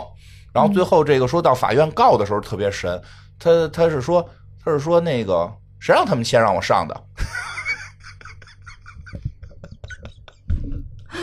就是因为他好像蹭了我好多飞机。他就说，他就说他们让我上再补票，那我就不补，反正我上了，就是就是那是他们的问题，他们就应该不让我上。他们给了我一个这个这个这个投机倒把的机会，那是他们的问题。但是你也能理解，就是他穿成那样，然后带着朋友往往里说话又贼横，说话对，说话贼横，哐哐的给小费，对吧？然后有一种我认识你们整个公司老板，然后你现在此刻不让我进去，对，那底下那个员工他就算拦他也不敢跟人横嘛，就是他他一耍混蛋他就进去，反正挺行的。然后呢，他其实欺负打工人，真是欺负打工人。但是他为什么他老出国？其实有原因，他那个签证有问题，嗯，他那个签证吧，就是有时效性的。就是必须得出去一次再回来，这这个这个，你比比如那个日日日本多次那不就是吗？就是你入境九十天，我记得好像日入境九十天，九十天之后你必须要离境，然后你再回来，你那个可以再来九十天。好多国家那个那个那个多次护照都是这样，他应该拿的是那么个护照，所以他就是要求他必须出去一次，所以他每次他就是隔一段他得出去旅个游，隔一段得出去旅个游，人家可能这是这比。一般人可能就出去去一个普通地儿住一天就回来嘛，他这就嗨，反正也出去花呗，坐人私人飞机出去可劲儿花。然后这个时候呢，他就是这个准备呢再来一笔。这就这会儿的时候，他骗钱已经真的跟梦想没关了，他好像就是为了出去耍。他就认识了一个新朋友，认识了一个新朋友叫名利场的瑞秋。这杂志叫《名利场》，这人其实这人也挺名利。这这姐姐也是一高人啊，虽然就有时候你觉得，我觉得除了那个内夫被骗的有点让人心疼，这个瑞秋在这个过程中其实他挣钱了。他这个人吧，就是很明显，就是也是想要获得点什么。对他，他最后写的文章很明显就是在炒作这件事情，去挺有意思，从中获利的。啊，他是什么呢？他是说他要组织一个好像摩洛哥还是哪儿的一个旅行吧？这个这个谁？这个这个安娜。她说，但我这种人组织旅行，那不能我自个儿去啊，跟金花似的背一个破书包就去哪儿旅行，坐火车去，不可能，必须有姐妹淘啊。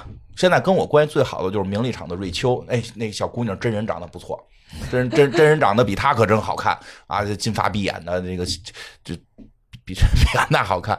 这是我姐妹淘，她跟我去，还得谁呀？我出去不能不健身啊！私人教练，我那那健身私人教练，那他也得跟着我去。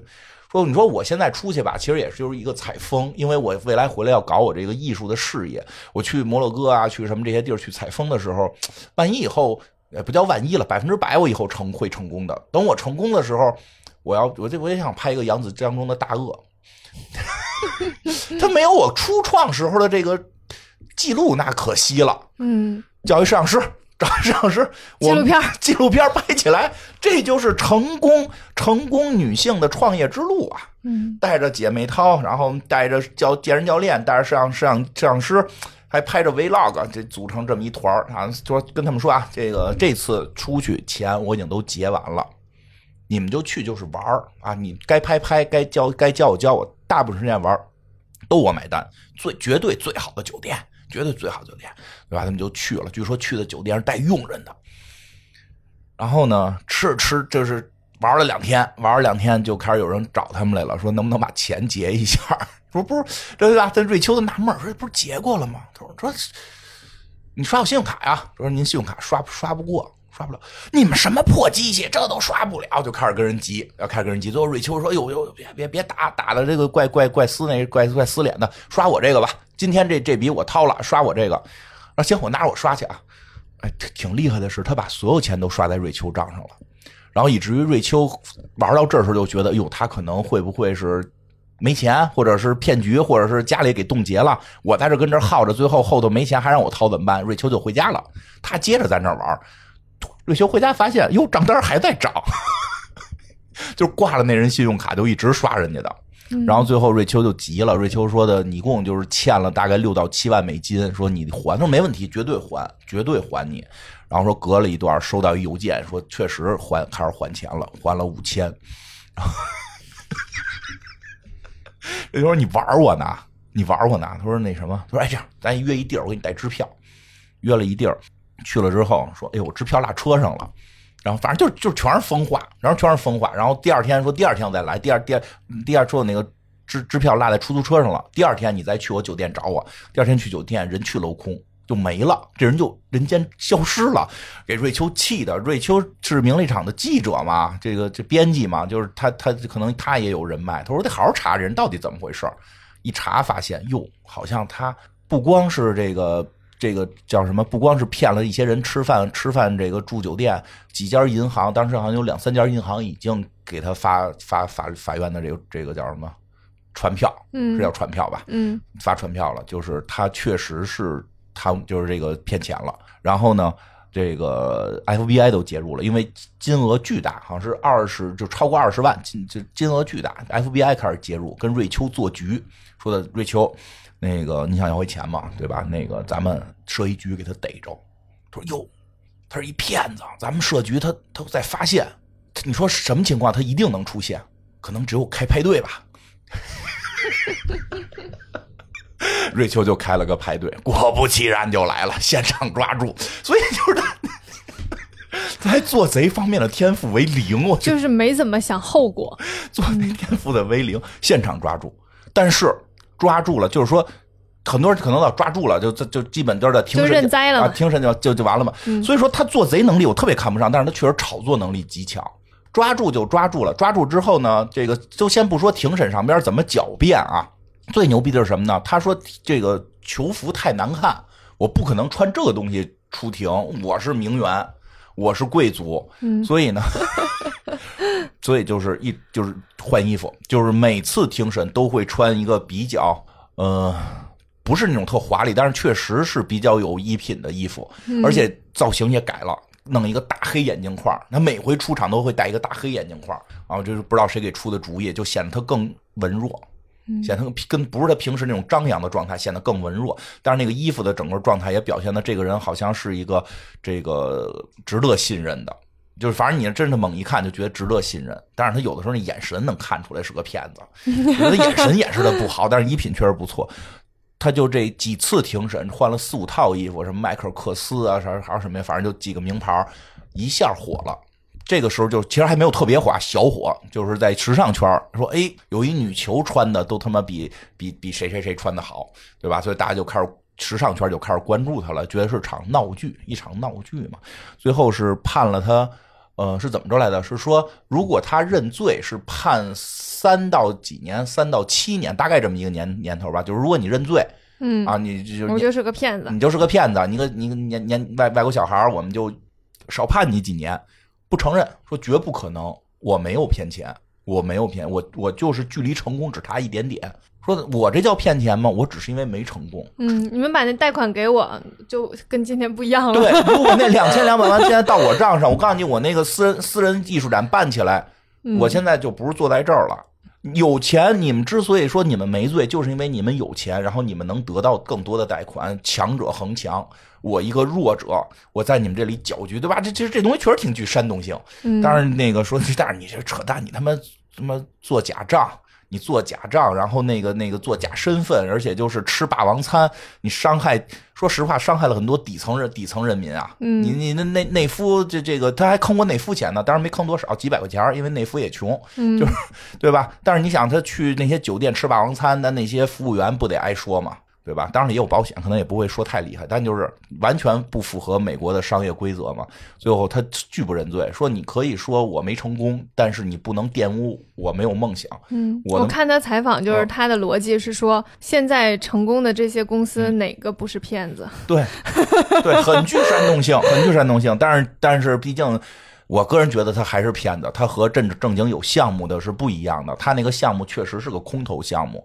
啊，他并杰夫昆斯并没有承认过要给他去做什么什么，他他确实骗了几个小的这个富二代也好，或者说名名二代也好，帮着他攒了个局啊，就大家有人推着他可以往前走。但是我觉得神在哪儿？好多人讲到这儿就结束了，后边后半程更神奇的在哪儿呢？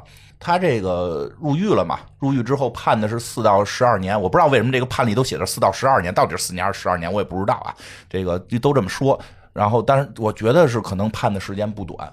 因为他已经做够四年了，好像是，嗯，他判的时间应该是不短。然后呢，他呢就进监狱了。进监狱之后吧，也不是特别的老实。我先跟你说那个瑞秋的事儿吧，就是就是这个这里边要定他到底欠了多少钱嘛？他一共欠了二十，就将近二十万美金，然后再加上罚款，反正说前前后后加起来好像有二十七万左右。但里边没有一分钱是瑞秋的，就是就是法院认定瑞秋没有被他骗，说你们姐们一块出去玩，然后你。你付账，这个不能叫骗，就是怎么叫骗？他们觉得衡量，我会觉得瑞秋是被骗了，但是法院反而觉得他没有被骗。那些银行是被骗的，那些酒店是被骗的，因为就欠来欠了酒店很多钱嘛，那些是被骗的。他的这个逻辑呢，就是你你不能去啊。对，但是呢，其实还有一个原因，就是说为什么没有判瑞秋是骗人，就是被骗。认为说，如果被骗的话，如果你真现在有一个七万块钱的亏空，说七万块钱相当于瑞秋干一年的工资，嗯，他也就是个普通编辑嘛，嗯，对吧？差不多五五十多万人民币嘛。他说，如果你要真有这么个亏空呢，也就可能就心疼你，想法给你赔了。说你居然写了本书叫《我的好朋友安娜》，然后还卖给了 HBO，就是你通过这个事儿是大赚特赚，就最后没赔他。但是确实，瑞秋在这里边是挣了钱了。当然了，挣了钱了。我跟你说，最后他能呃能火起来，有很多时候是瑞秋在中中间推波助澜。他推的是因为估计也要不回钱了，我把他推火了，我能站着火点。是的，是的。哎，但是这时候更有意思在哪儿呢？这个不是说卖 HBO 了吗？那个那他这书得后出啊，他给他判完了才出的嘛。判刚判的时候，就有人看到了这个商机，奈飞就开始下场了。奈飞就下场，奈飞是买要买他故事版权，说这故事太牛逼了，一个俄罗斯的，你像这故事，俄罗斯的平民的女孩来到美国上流社会，骗到整个半，其实我们听着，其实他也没有说真的骗了什么半个名人圈他确实在这里边，他其实是有一些戏剧性嘛。对，对，他在里边就是混嘛，混的话其实大家无所谓嘛。他骗了，他骗的不是打工的，就是就是那个什么，就都是都是一群打工的和银行什么的。然后最后最逗的是说，那我买这个版权，要花好像三十多万买，花三十多万买，首付十四万。然后大检察官不干，就是这里边特别有意思。这个检察官，检察官说什么呢？就是不能让这种罪犯呀，又他妈骗钱，又他妈证名。所以当时他们有一个法案，叫这个山姆之子法案。就是当时有一个杀人狂叫叫山姆之子，这有有兴趣大家可以去查查，我们就不讲了。就是一个美国杀人狂，杀了这个十十十几个妇女，之前还杀过小孩后来这个他被判之后，就有很多这个叫什么呃拍片的呀、写传记的，就过来准备给他钱买这个，嗯，买这故事。然后这个真的会让国家觉得这不不合理。嗯，对。你干这么多坏事你还能通过所谓去买故事？对他们有没有所谓的剥夺政治权利？对，咱们国家有一个法律叫剥夺政治权利终身。那太狠了！剥夺政治权利之一就是不许出书。嗯，就是不许出书，你不许挣这，因为你干坏事了，你就不能挣这个钱。所以美国临时出了一个法案，叫山姆山姆之子法案，就为了堵挡这个事儿。所以这次检察官也说，通过山姆之子法案，不许把这钱给到他。但是呢，那个法案是比较人性化的地方在哪儿呢？说因为他可能欠了很多人钱，这笔钱可以给那些被骗的人。所以呢，其实我觉得这都有点不合理，还是应该让他赔，还是应该让他赔，对吧？那他该吃吃，该喝喝，该玩玩，还让他赔。所以这笔钱呢，说给到了一个一个一个律师吧，应该是去赔那些。受骗就是受骗的银行，受骗的那个那个那个什么酒店了，赔了可能十几万吧。所以所以那其实，然后这奈飞这片一上，好像说是特别火，说特别火，说是什么当时什么什么英文的那个电视连续剧排名第一啊，这个十十十集吧，好像是。特别火，而且还有一个记者叫杰西卡，就给他报道了。先是杰西卡先报道的，然后那个那个谁奈飞才发现的，火就火上去了。因为大家确实有某种跟他的共鸣，嗯，而且确实剧呢可能会拍的有一定的为了戏剧化效果。因为我能知道的是说。呃，她的男朋友线，她戏里应该有男朋友吧？对，她的男朋友线基本上是编的，说好像只是她男朋友去过哪个国家那件事儿是真的，但是这个人被保护起来了。她整个过程中可能真的存在一个男朋友，而且好像还可能有点需要被保护。就就就就就是我们的故事里边，其实你发现没有，我们讲的故事里没有，就那个人是被保护了。然后这个电视剧里边是有，但是说是给改的比较大，嗯。就有这种说法啊，这种说法。电视剧里的男朋友也是一个骗子啊，对对，有这种说法，我我我听说了，也是一个骗子做骗子 A P P 的，嗯，对吧？所以就是这个，他就他就红了嘛，他就红了之后呢，他在监狱里边还坚持创作，画画、写信，给谁写呢？二零二一年的时候，给特朗普写信。我在监狱里边很适应，我相信你也能做到。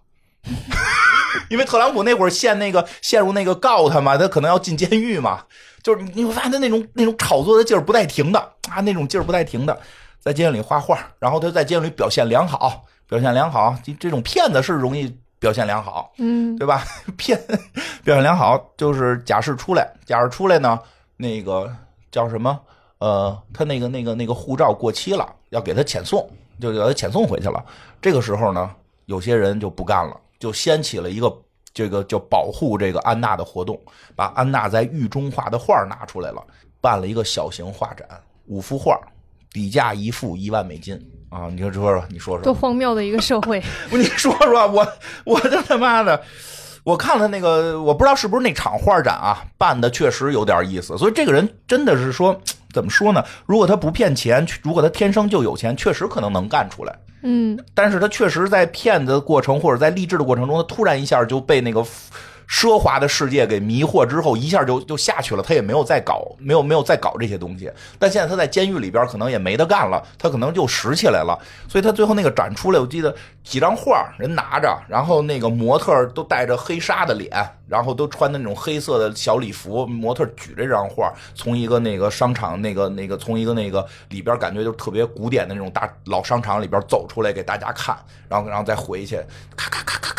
拍照，就是它不像一个普通挂在墙上的画展那么简单，它有一个秀的感觉。嗯，这这不知道是公关公司办的还是他自个儿琢磨的，反正就确实感觉还行。他画的呢，也还是那句话，算不上什么艺术。但是呢，我觉得，说实话，要是白给我，我肯定是往家里挂。嗯，因为有些画白给我，可能是不会挂的，对吧？他的画白给我，肯定我会挂的，是有点意思的。画的也都是，就是很童趣的小人在很奢靡的状态下，啊，什么躺躺在大浴池里，就就就就那种吧。这个旁边架着摄像机，躺在宫殿里。哎，他这画儿这个一万块钱一张往外卖，这还不够荒谬。更荒谬的是什么呢？他这个。后来吧，他假释出来之后，还雇了个直接住进高档酒店，雇了这个也不知道雇的还是有人找他的啊，合作啊，就是这个专业的团队跟拍他的生活。嗯，这。我我觉得吧，应该不是他自己雇的，应该是有人他现在已经是个流量明星了，你知道吧？嗯，而法院已经极力的去控制这件事儿了，因为禁止他使用社交媒体。其实说实话，那个法律是在想办法说不让他的这个骗子想办法剥夺政治权利终身。但是美国又不可能去真的有这么一条完全剥夺，说你的你也不能让他的脸不不不能出现在推特上，这这也不可能嘛，对吧？所以就别人来拍他，别的号发，我搜了确实能搜到他现在的状态。嗯，然后呢，他不是说要要要这个签证可能到期嘛？但是他现在又又有了钱，这个事儿很快也解决了。解决之后，这个他在监狱里还画了好多画。画了好多画，然后他现在呢，就是用这些钱给自己保释出来了。保释出来之后呢，也是法院对他的控制很严，只许在他居住的这个公寓里，不许离开这个公寓。脚上还带了一个那个电电子电子锁、电子镣铐还是怎么着？他一出去能被发现嘛？然后他在曼哈顿的酒店呢，举行了这个他的画展。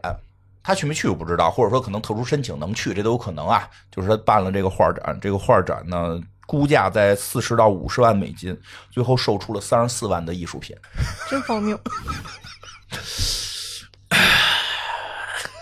你说大家买这个画的逻辑是什么呢？其实也不在乎说他真的画的好，或者是真的有艺术艺术的价值，只是买了这个画挂在家里，然后有个朋友来来来家里做客，说：“哎，我新买一画，我跟你说，那谁画的？就是那安娜。”我跟你说一个那什么的，这个这个这个这个我应该能说吧？不是前两天有一个女连环杀手，国中国的女连环杀手被判死刑嘛？对对吧？那个人不是之前在某地做过这个技术工作吗？嗯，有有有有去被他服务过的人，当时拍了照片了。大家说这你能吹一辈子？你弄了一个女连环杀手？嗯，其实你就明白吧？就是就是是这么一个心态，所以就很多人去买他的画。而且也都是时尚，就不是普通人，咱们老百姓没人会去买。对，花他妈十万买一个女罪犯的画，对他来讲，就是这就相当于二十块钱买了一个书签儿啊。对，没什么大不了的，然后还能跟人聊聊天儿，很荒谬吧？然后他现在住在月租五呃月租四千美金的公寓里，但他住那公寓我看不像那么贵的。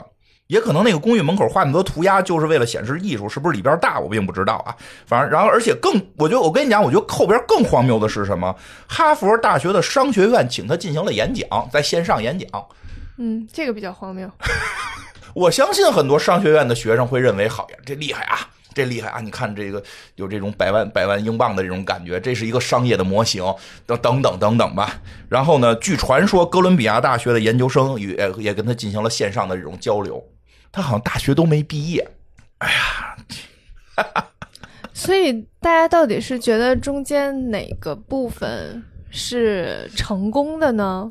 就是咱不说他骗人的这个部分啊，就是如果说有一个人真的想要做成一个项目，到底能从中复制什么呢？结识人脉，洞察人性。呃，有一点能学的，就是像我这样就不行。那人家有导演说见我，我都躲着，又不敢，不敢，不敢，太扭捏。太扭捏，对，就是得结识人脉，你得到那些场合去认识这些人，他们都能成为你成功路上的基石。对，然后还有就是你得洞察人性，去看每个人他大概要需要什么，这个富婆她需要什么。对，其实这些他还算做的可以。嗯，那些人需要什么？主要就是什么呀？但是就有一个没有，就是在想大家要大到底想要从他身上学习什么呢？就这个哈佛商学院，我觉得并不是学习什么，而是觉得就是他这种。是个模型，嗯，是个模型，就是一个一分钱没有，甚至没有这个背后的这个这个这个信托资金的，他能够在里边翻云覆雨一一一道，那确实做到了，就是一一部分的这个这个折腾吧，折腾了一部分，而且引起了流量，这个是值得我们去研究的。那他应该在传播学啊，对对，商学院估计也负责传播。现在商学院不得跟传播是一事儿的吗？现在有流量就传播学上还是现在有流量就现在有流量就就就有钱嘛，对不对？对吧？我觉得就是如果你想成为一个网红，这可能可复制性还挺高的。对，成为骗子我觉得他不行，成为网红。对，成为网红，你挑挑里边那些比较合法的部分。对，比如说你骗人说你有一个什么身家背景，这件事儿其实是合法的。对他出就是对，一个是就就是大问题就出在开始骗银行，就是那个买卖太大了。其实就是。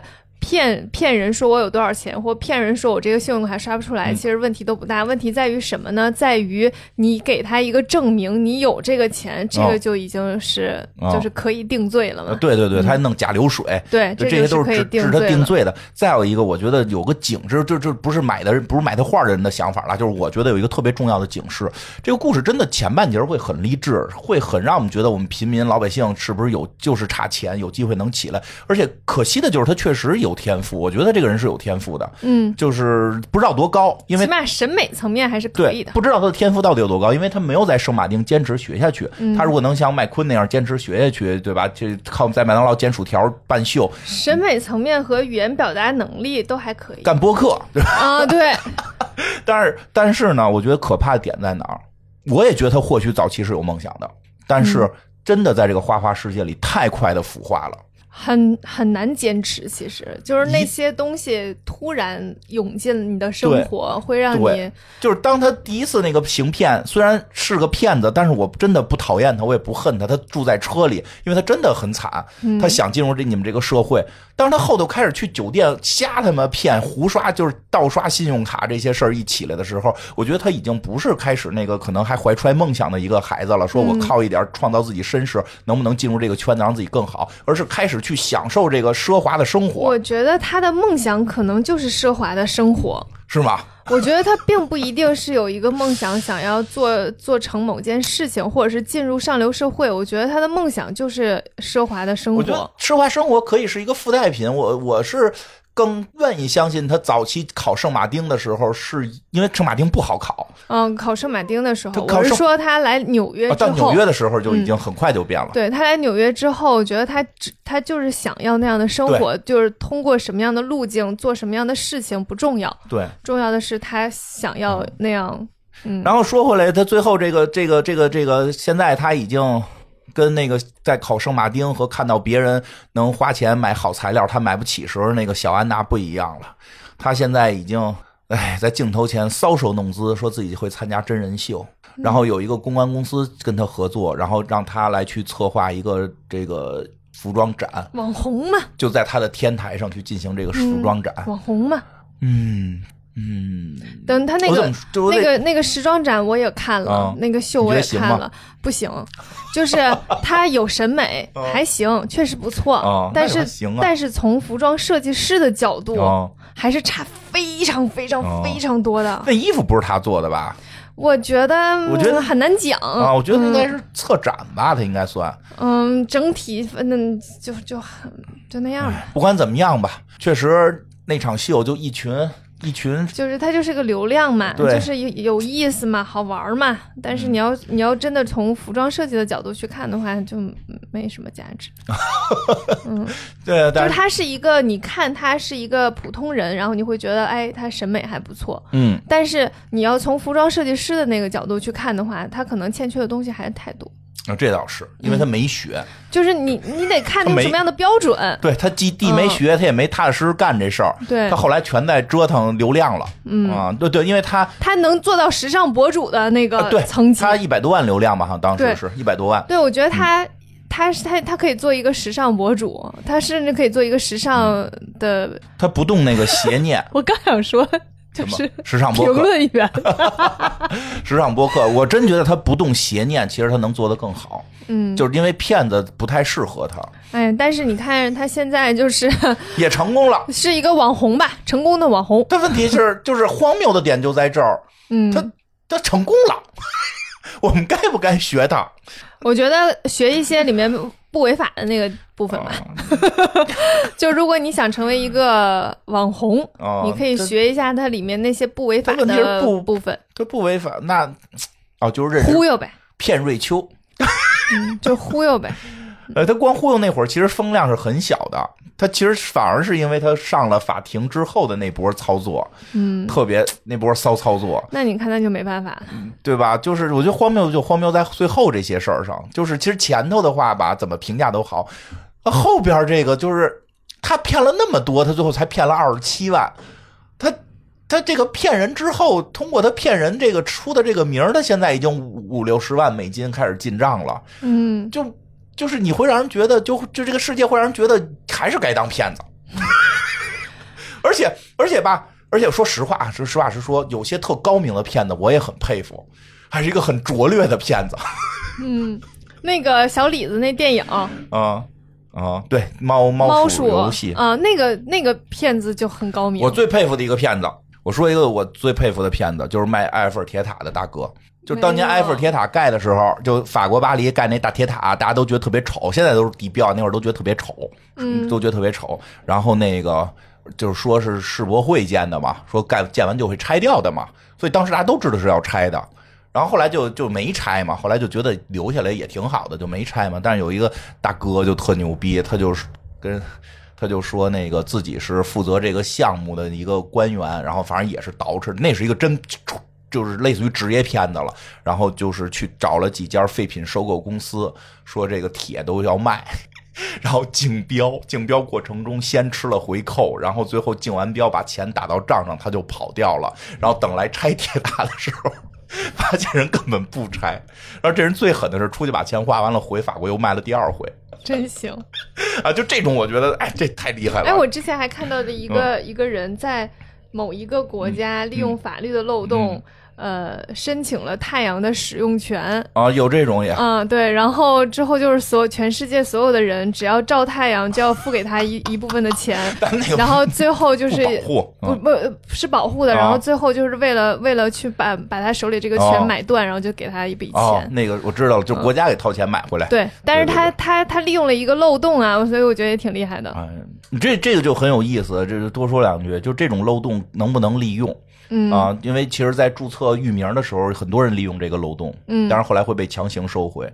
很多人认为可以利用，我也觉得这种漏洞可以利用。但是安娜那个不是漏洞，它是纯违法，对，它是纯违法。嗯嗯，那你造一个假的东西开始，嗯，它就已经是一个违法的行为了。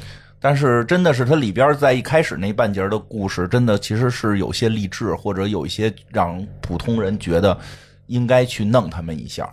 觉得他的他的这个经历吧，确实非常有故事性，所以才会就是被大家关注到。但是怎么能够在这种奢华的状态下又不忘初心，或者说不那么快速的就完全变到只想我觉得他从那个到纽约就开始到纽约那一刻，他也不是说到那个。体验了奢华才迷失，他其实从向往奢华那一刻开始就已经迷失了。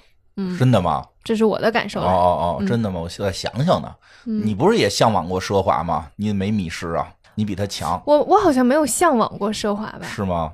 也还算有吧。我觉得人年轻的时候都会有，所以我觉得还好，年轻时候都会有。我我我我可我我想想这个怎么去区别哈？就是这个向往的这个定义。他可能是那种比较强烈的，就是这就是我的人生目标哦，嗯，你懂我意思吧？他人生目标就是要过上奢华的生活哦。我可能觉得那样挺好，但是他并不是我的人生目标，不会为他去违法。他并不对我来讲没有那么强的目标感。明白。嗯，他那可以为之违法。嗯，他那个是一个很强很强的目标。嗯嗯，我觉得是这个差别吧。就是我会觉得，哎，那能吃的特别好吃的东西挺好，嗯，但不会说。就为了吃这个特别好吃的东西，我要付出什么样的代价，我也 OK。三百块钱榴莲不买，我都不理解，天天说那三宝钱榴莲特好吃，都没吃过，特好吃没？我我我可没说过没吃过，没有吃过。我说你买一下，我不是说没吃过，买一包好几万，买那么一三宝钱榴莲不吃，我都不理解。这人的消费消费观只有一个原因，你不够爱吃它。不是，是消费观不一样。行，哎，我问你一个问题，就是我其实。没想没想明白的问题，你看，我可以给你解释消费观这件事儿。咱不解释这个，不是？你看，就是我觉得买车就不需要花很多钱，但很多人就会觉得我买车得买个好的。啊，是有这样的。哎，比如说我现在有一百万，我得花八十万买车，对吧？我就是那种有一百万，我得花十万买车，那就是差别嘛，就是消费观的问题。我有一百万，我都不买车。对，哎，你看，那我的榴莲为什么不能得到理解？但是我不会说，哎呦，那个车真好，我想买。但是我会说，那个车真真贵。好吧，同时我也会说，哎，那榴莲真贵。好吧，我问你一个我没想明白的问题，咱们可以讨论讨论。你说它这个东西吧，其实你看我们节目里边讲的这个，就你我就反正这些乱七八糟的人都是我讲，设计师啊什么的，模特啊都是都是都是伊莎讲，对吧？我之前讲过那个拍照大爷是好的，拍照大爷是好的，那个。那个什么艾萨普大妈也可以了，这个我觉得是今天讲这安娜是稍微有一点负面的，嗯呃，实际我们节目里边其实一直在去讲很多，尤其是设计师了，其实这个这个都是在讲他们的厉害也好，或者他们的努力也好，就是都是很正面的，尤其是尤其是圣马丁出出来的这个麦昆，包括我们上上几集讲的那个麦昆的这个继承继承者，嗯，对吧？我觉得真的就是听着很鼓舞，我觉得时尚这个圈层是一个就是很正能量很好。就是很优秀的，但是呢，现在你觉得？你觉得像安娜这回这个这个这个小骗子，嗯，你觉得有没有这个在搅搅浑时尚圈，或者说是会不会？因为你知道，很多人会看到他，其实会有一个直观法啊！你看看那些名媛，那些时尚哦，好假，他们就是这么互相骗，都是大傻子，都是大骗子。这些时尚就都很垃圾。其实有时候会有这种，包括这个骗子弄一个秀在在天台，我确实个人啊，我可能比较传统，个人觉得不是很合适。嗯，我觉得美国法院其实也不是很乐意，对吧？他们在想办法限制，但是他们可能是限制不住的。你觉得呢？就是这种东西。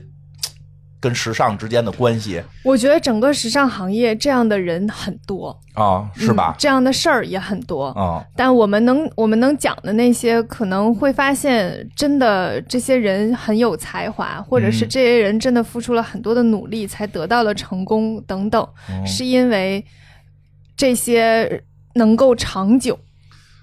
你时尚里面就是这种骗子骗成功的，其实也有。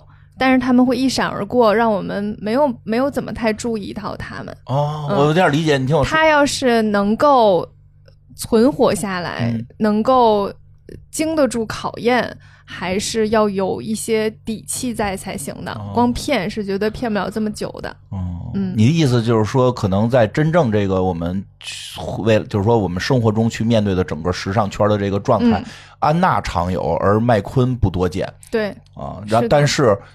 但是这个圈子能够让我们喜欢的，不是因为安娜，而是因为麦昆，因为麦昆会永远的在人们这个时尚的历史中被记录下来。对，再过十年、二十年，无论从一百年，从香爱香奈儿小姐呀开始，然后或者到老佛爷，然后到麦昆，到上次我们说的 Sarah，嗯，就是这些所有的人，他们都在。让这个行业，因为这个行业天然的会被大家看成很很奢华、很浮夸的一个行业，但是他们的存在可能在慢慢的让大家知道，就是这个行业就是是服装设计其实就是艺术的一部分。哦，嗯，可能一百年，但这里面肯定有很多，嗯，人。他并没有，他并不是这个，并没有办法为这个行业贡献什么。对你说，对你说这个，我突然觉得有道理。你说像香奈儿小姐，呃，距今得有一百年了，嗯，我们还会去聊她，还会聊到时尚的时候，还会去聊香奈儿小姐。一百年前没有时尚骗子吗？可能也很多，很多，但是没有人会再去。当时做帽子的，保证也不止他一个 啊。可能再再过一百年，而且你想，当时沈奈尔小姐把这个帽子做好了之后，保证有很多人就抄袭她的帽子。然后她，她，她可能当时也是走这种上流社会，然后慢慢卖给上流社会东西。也也有人在走她的这个路。当然，这里面保证也有很多人。在骗人啊，就说啊，我我是哪个贵族家的小姐，然后这是我自己创业做的东西，都都会有啦。对，再过一百年，如果有一个时尚节目还会聊麦昆，但是再过一百年的时尚节目，可能就不会再聊这个小安娜了。我们在聊安娜的时候，从来也不是觉得她是时尚东当当中的一部分，我们在聊她的时候，其实是在聊她是社会当中的一部分。啊，是。嗯，但是毕竟咱们时尚节目嘛，就是它是一个有意思的社会现象，对，嗯，跟它是一个很荒谬的事情，但是它绝对不是时尚中的一部分，它不是时尚的本质，嗯，但是它反映出时尚时尚领域当中的一些问题啊，啊，对，确实，时尚这个时尚的行业当中确实是这样的，但是你你说影视行业没有吗？娱乐圈没有吗？那可比这热闹，对吧？那个就是这可热闹多了。所谓的艺术界，随便弄一弄就说这个是艺术的那种，别得罪人啊！呃，没有了，我没说是谁嘛，对吧？没有吗？都有，每一个行业都会有这样的一些哎呦，你现象存在。你说的高级了，你还说还真是，可能哪个行业都是安娜这种状态的多，都有。嗯，对，哎呦。因为大家都会去看嘛，就这个行业，只要有一些机会赚钱，就会去，就有一些骗子存在。对对对对对对吧？只不过他们可能没在聚光灯之下，没错，看不太出来。是的，现在就是哪天可能就是微信里突然有人开始传个 PPT，就知道，哎呦，他他们原来有这事儿啊。真的，我现在想想，应该影视行业更多，骗骗投资啊，是的，那太可笑了，那太对对对对对，很多了，是的，是的。然后像互联网起来之后，这种骗就拿拿项目，然后全都是假的，自己学历什么都是造假的，认识的人也是造假的，然后这个项目根本不存在，卷了钱就跑的，那不大有人在吗？太多了，只是说他们没有在庭审的时候穿的很时尚 而被发现。对，是的，就是他们不会整这。个对，最近我看那个看那个鉴宝节目呢。那些大爷们不都那样吗？就是就是那大爷好多买了假货，都说一个一百零二岁的将军卖给我的。哎，我特别不理解鉴宝节目的乐趣。一会儿下来给你讲吧，太有乐趣了，太有乐趣了。我爸也特爱看，就是就是就是对，就是好多就是凹凹造型嘛，不是就是不是来的人凹造型，就是他们被骗了，骗他们就有人会说我是在哪儿买的，这是一个一百零二岁的老将军卖给我的。这个都有证书，还有这个古古董的使用说明。然后专家说，咱古董从来不出使用说明。我我因为我爸爱看，我跟他一起看过，就是那个那个东西，我都能看得出来，那个机器就是雕的。然后他说这是羊羊雕还是怎么着？就是阴线啊，对，就反正就是在在他说你不懂。对，因为他崩溃了，他永远相信他。但是明明看着就是机器的痕迹，车辙的车的那个痕迹，就是一圈一个圈一个圈的那个。不是最狠的，就是一个微波炉，有微波炉专用嘛。然后那大爷不干，说你别管。上写什么字儿？你看我这釉，你看我这个 开开，你看我这开片，我不是很懂。哎呦，行吧，反正挺有意思的。行了，下期这个该又该一杀了吧？我完成这一季 KPI 了。下期我们讲一些正经的。我们呃，可以给大家预告一下，下期我们讲郭培小姐。好的，嗯嗯，拜拜，拜拜。